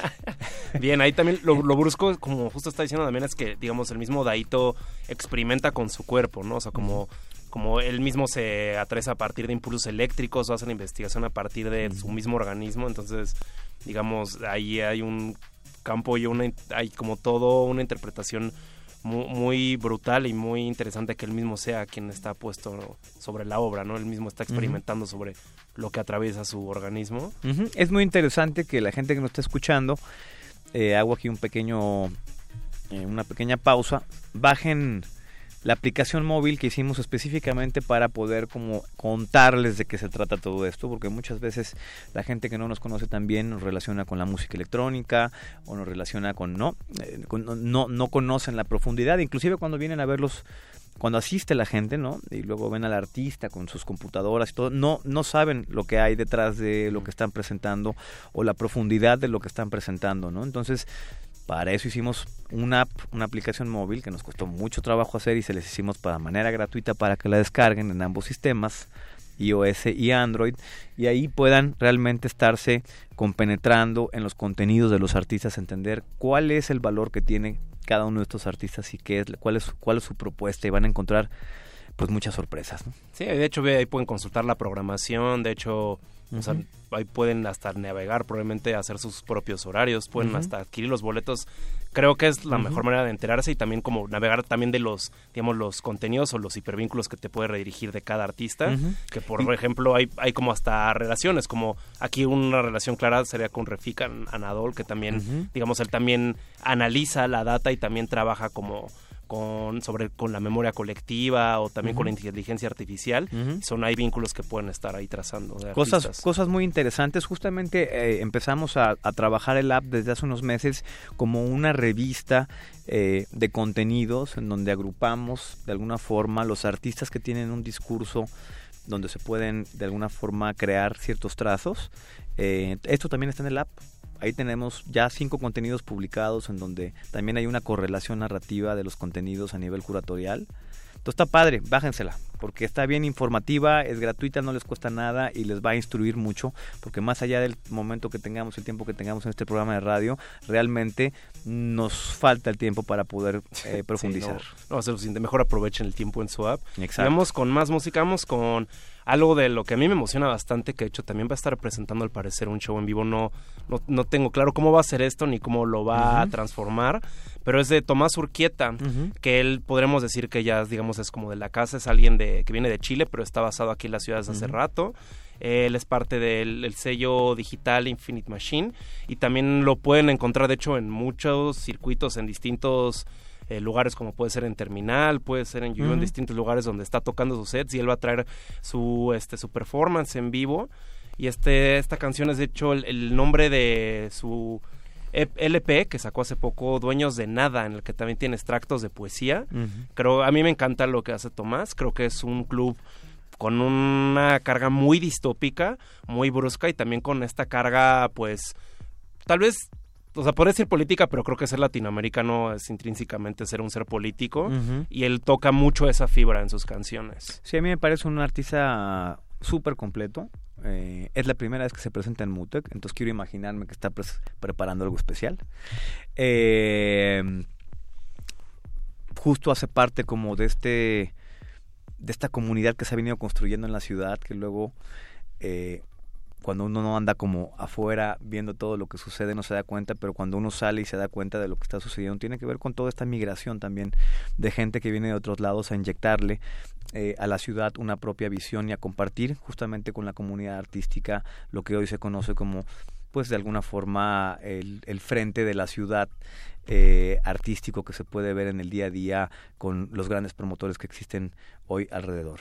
Bien, él de hecho va a ser parte del line-up, del tremendo line-up del Nocturno 2, tanto el Nocturno 1 como el 2 son en la fábrica, este gran venue. ahorita hacemos si quieren un recorrido de las locaciones para no... no darlo por hecho y equilibrar. Ajá, y ahorita después de este track podemos empezar como a hablar día por día qué va a suceder para que quede como claro el orden de las cosas. Venga, ¿no? Me late, con, vamos después con la programación y esto es Dueños de Nada de Tomás Urquieta. Estás en el playlist.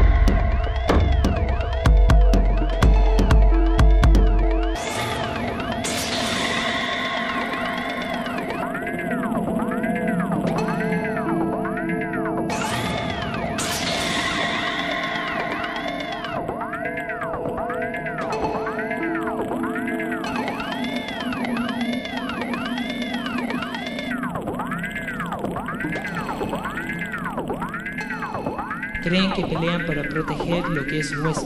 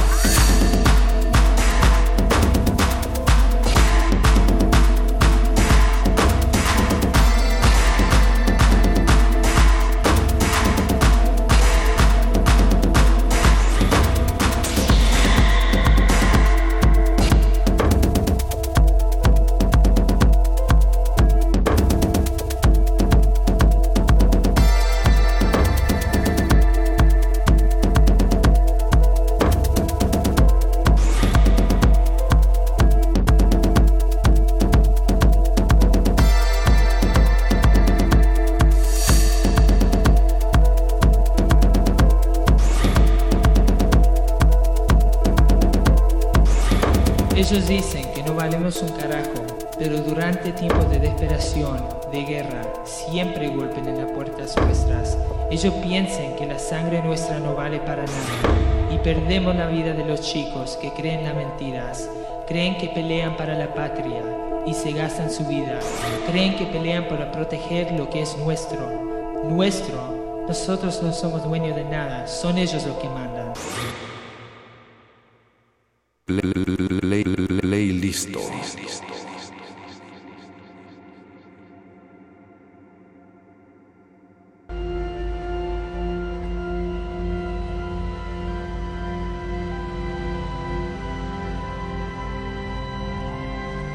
Vuelta al playlist, lo que acaba de sonar fue Dueños de Nada de Tomás Urquieta. Justo es el nombre de su LP. Escúchenlo, tecno denso, distópico, latino, con mucha carga política y fragmentos de poesía muy bonita. Seguimos aquí eh, de cajón llenos en el Mutec MX. eh, estamos ya a punto de diseccionar paso a paso, nombre a nombre, la segunda ola. ¿Por qué no empezamos de lleno, Daniel? Bueno, voy a decírselos en orden alfabético. Tenemos eh, a Ali M. de Mirel, que es un visualista excepcional, eh, que ha, sido- ha venido acompañando eh, a Richie Houghton, especialmente con sus proyectos más eh, eh, ambiciosos, como Plastic Man y las puestas que tiene ahora como Close y demás. Viene a presentarse, estamos siendo como por primera vez una premier, una comisión, una idea que empujó Mutec México, que es hacer este encuentro entre Fenés y él en la parte visual. Em, Aparat Live, que ya hablamos de ellos, Caterina Barbieri, también hablamos de ella, Daito Manabe, que acabamos de platicar, Deadbeat, DJ Lag, que es otro de los artistas también eh, que valdrá la pena hablar ahorita que termine de decir la lista de las cosas, Freedom Engine, que es el proyecto, el nuevo proyecto de Matthew Johnson, solista. Ah, wow. Eh, acaba de sacar un álbum en Deckmantel, en el sello, eh, y viene a presentarlo, pues casi, casi Premier Mundial, Sí, porque fresquecito, fresquecito, cosa que Matthew Johnson también es un artista, pues de primerísimo nivel. Yo de- podría decir que de los actos en vivo de música electrónica, bailable o tecno, es, si no es el mejor, es uno de los mejores. Eh, mm, ah, James Place, que también es eh, pues el tipo detrás de Revenge, Ah, del disco, del, del sello es Philip Tortoli. Ah, sí. wow. Él es James Place, que es- está editado en Humor Rex, que es un sello hecho en México, pero distribuido internacional, uno de los mejores sellos, no solamente mexicanos, pero internacionales de música experimental. Hay corrido por el- mi compadrito Daniel Castrejón, además coprogramador conmigo eh, y diseñador gráfico. Em, Giovanni Lemercier y Jo- eh, em, perdón, Giovanni Lemercier y Joshua Sabin que eh, presentan una pieza que se llama Nebulae, parte del programa del Domo Digital, este eh, programa que tenemos que se llama Avisions o A-Visions eh, en el Domo Digital del Museo del Papalote, que es uno de los grandes favoritos eh, del MUTE, que máxima inmersión y poderío. Y el que mucha gente se puede lanzar porque ya hemos estado prácticamente de miércoles hasta viernes. Exactamente. Entonces, si se les complica ir a los nocturnos, creo que es la mejor opción que vayan a la Visions justo en horarios después, digo, postlaborales. Digamos que la experiencia se asemeja a como ir al cine, pero como si el cine te, se, te, se viniera encima. Eh, John Talabot, que es otro también de las, digamos, eh, presentaciones estelares. Eh, John Talabot es un artista catalán.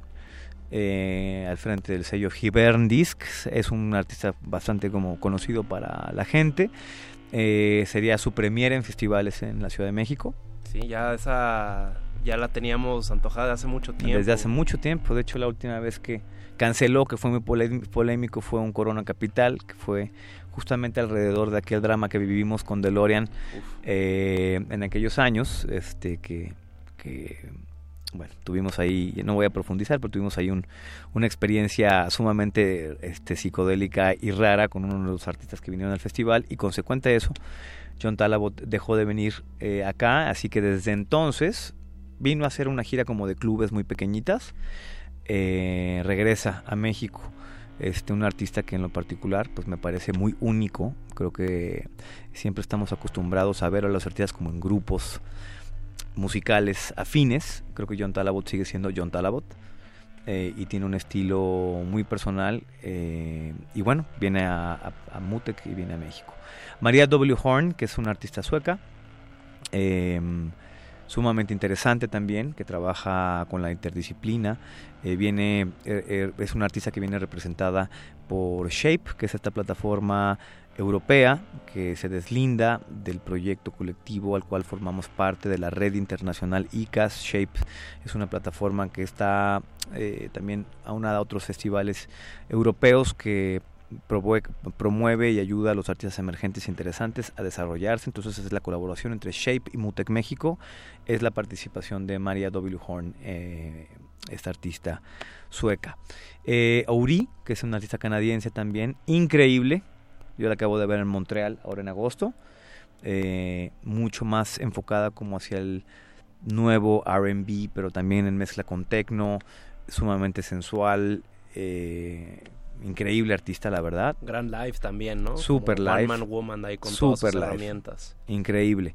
Petra, que es una artista justamente eh, norteamericana, eh, con ahí también con una parte familiar francesa que está ha estado viviendo en México aquí eh, los últimos meses, par de años.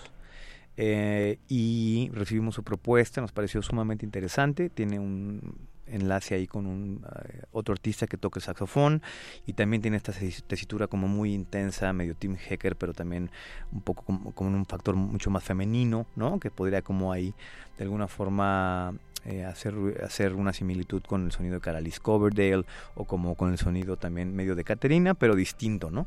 Entonces, este fue un muy buen descubrimiento que tuvimos. Pure Form, que presenta Enigma, otro, otra, otra pieza sumamente poderosa del domo digital de Alain Thibault. Alain Thibault es el director del festival Electra en Montreal. Eh, que también tiene 20 años, que ha estado completamente enfocado en el tema de las instalaciones eh, museográficas, de arte digital y ha sido como un pilar del arte digital a nivel museográfico en esta parte del planeta. Solo Cell, que también eh, es un artista mexicano, que sale, ahora justamente está editando, apenas va a salir el disco en unas semanas, ah, a través de Humor Rex Solosel es un artista que ha colaborado en múltiples proyectos. Les va a parecer curioso, pero uno de ellos fue Surdok. Ah, wow. Eh, es el tecladista. es Katsup, mejor conocido, que ha venido como desarrollando un montonal de proyectos en el paso del tiempo. Y ahora está con este proyecto que es Solo que es un proyecto eh, mucho más introspectivo, eh, sumamente interesante, que va a sacar el disco en Humor Rex, en el sello también que platicábamos en donde está James Place. Eh, Tomás Urquieta, quien, quien, acabamos de escuchar. Eh, y Vincent José con Dave and Gabe. Vincent es un artista también quebecois francés. Eh, Dave and Gabe son unos artistas excepcionales neoyorquinos eh, que trabajan con un montón de proyectos divertidos que tienen que ver con la interactividad. Tienen una pieza eh, muy padre que se llama Creatures, que se va a presentar en el Domo Digital también. Está sumamente interesante porque es un discurso muy distinto a nivel visual de lo que hemos presentado históricamente, que tiene que ver mucho más con esa como de alguna forma afiliación con la geometría, con el tema de utilizar eh, el formato del domo digital, que es un formato circular como, eh, como geométricamente en su forma, para poder crear túneles y poder crear un montón como de situaciones inmersivas, ellos trabajan una cosa completamente distinta, ¿no? Que tiene que ver eh, con, criaturas como con personajes eh, que tienen que ver con toda esta cosa de, los primeros seres orgánicos que habitaron el planeta Tierra. En pues, fin. Eso fue completa la ola y nos quedan muy pocos segundos. Una vez más nos comimos el tiempo, Damián. Pero Qué lata, porque siempre pasa lo mismo. Todo el sitio. Necesitamos que nos abran aquí cuatro horas más hasta las 3 de la mañana. al sitio y bueno, la aplicación creo, que es lo más cómodo. Sí. Y esténse atentos porque falta todavía más anuncios de Mute que MX pronto. Exactamente. El importantísimo, nos encuentran en nuestras redes sociales, Instagram MUTECMX, Facebook Mutec México, Twitter Mutec-MX bájense el app, bájense el app, bájense el app, bájense el app, porque ahí está realmente la información condensada y resumida para que puedan ustedes entender de qué se trata esta aventura 2016. Bien, todos, pues con eso nos vamos. Gracias a Andrés Ramírez en la operación y Eduardo Luis en la producción y nos vemos en MX por lo pronto la virtualidad para más información y hasta mañana Resistencia. Puta, qué rápido se pasó, güey.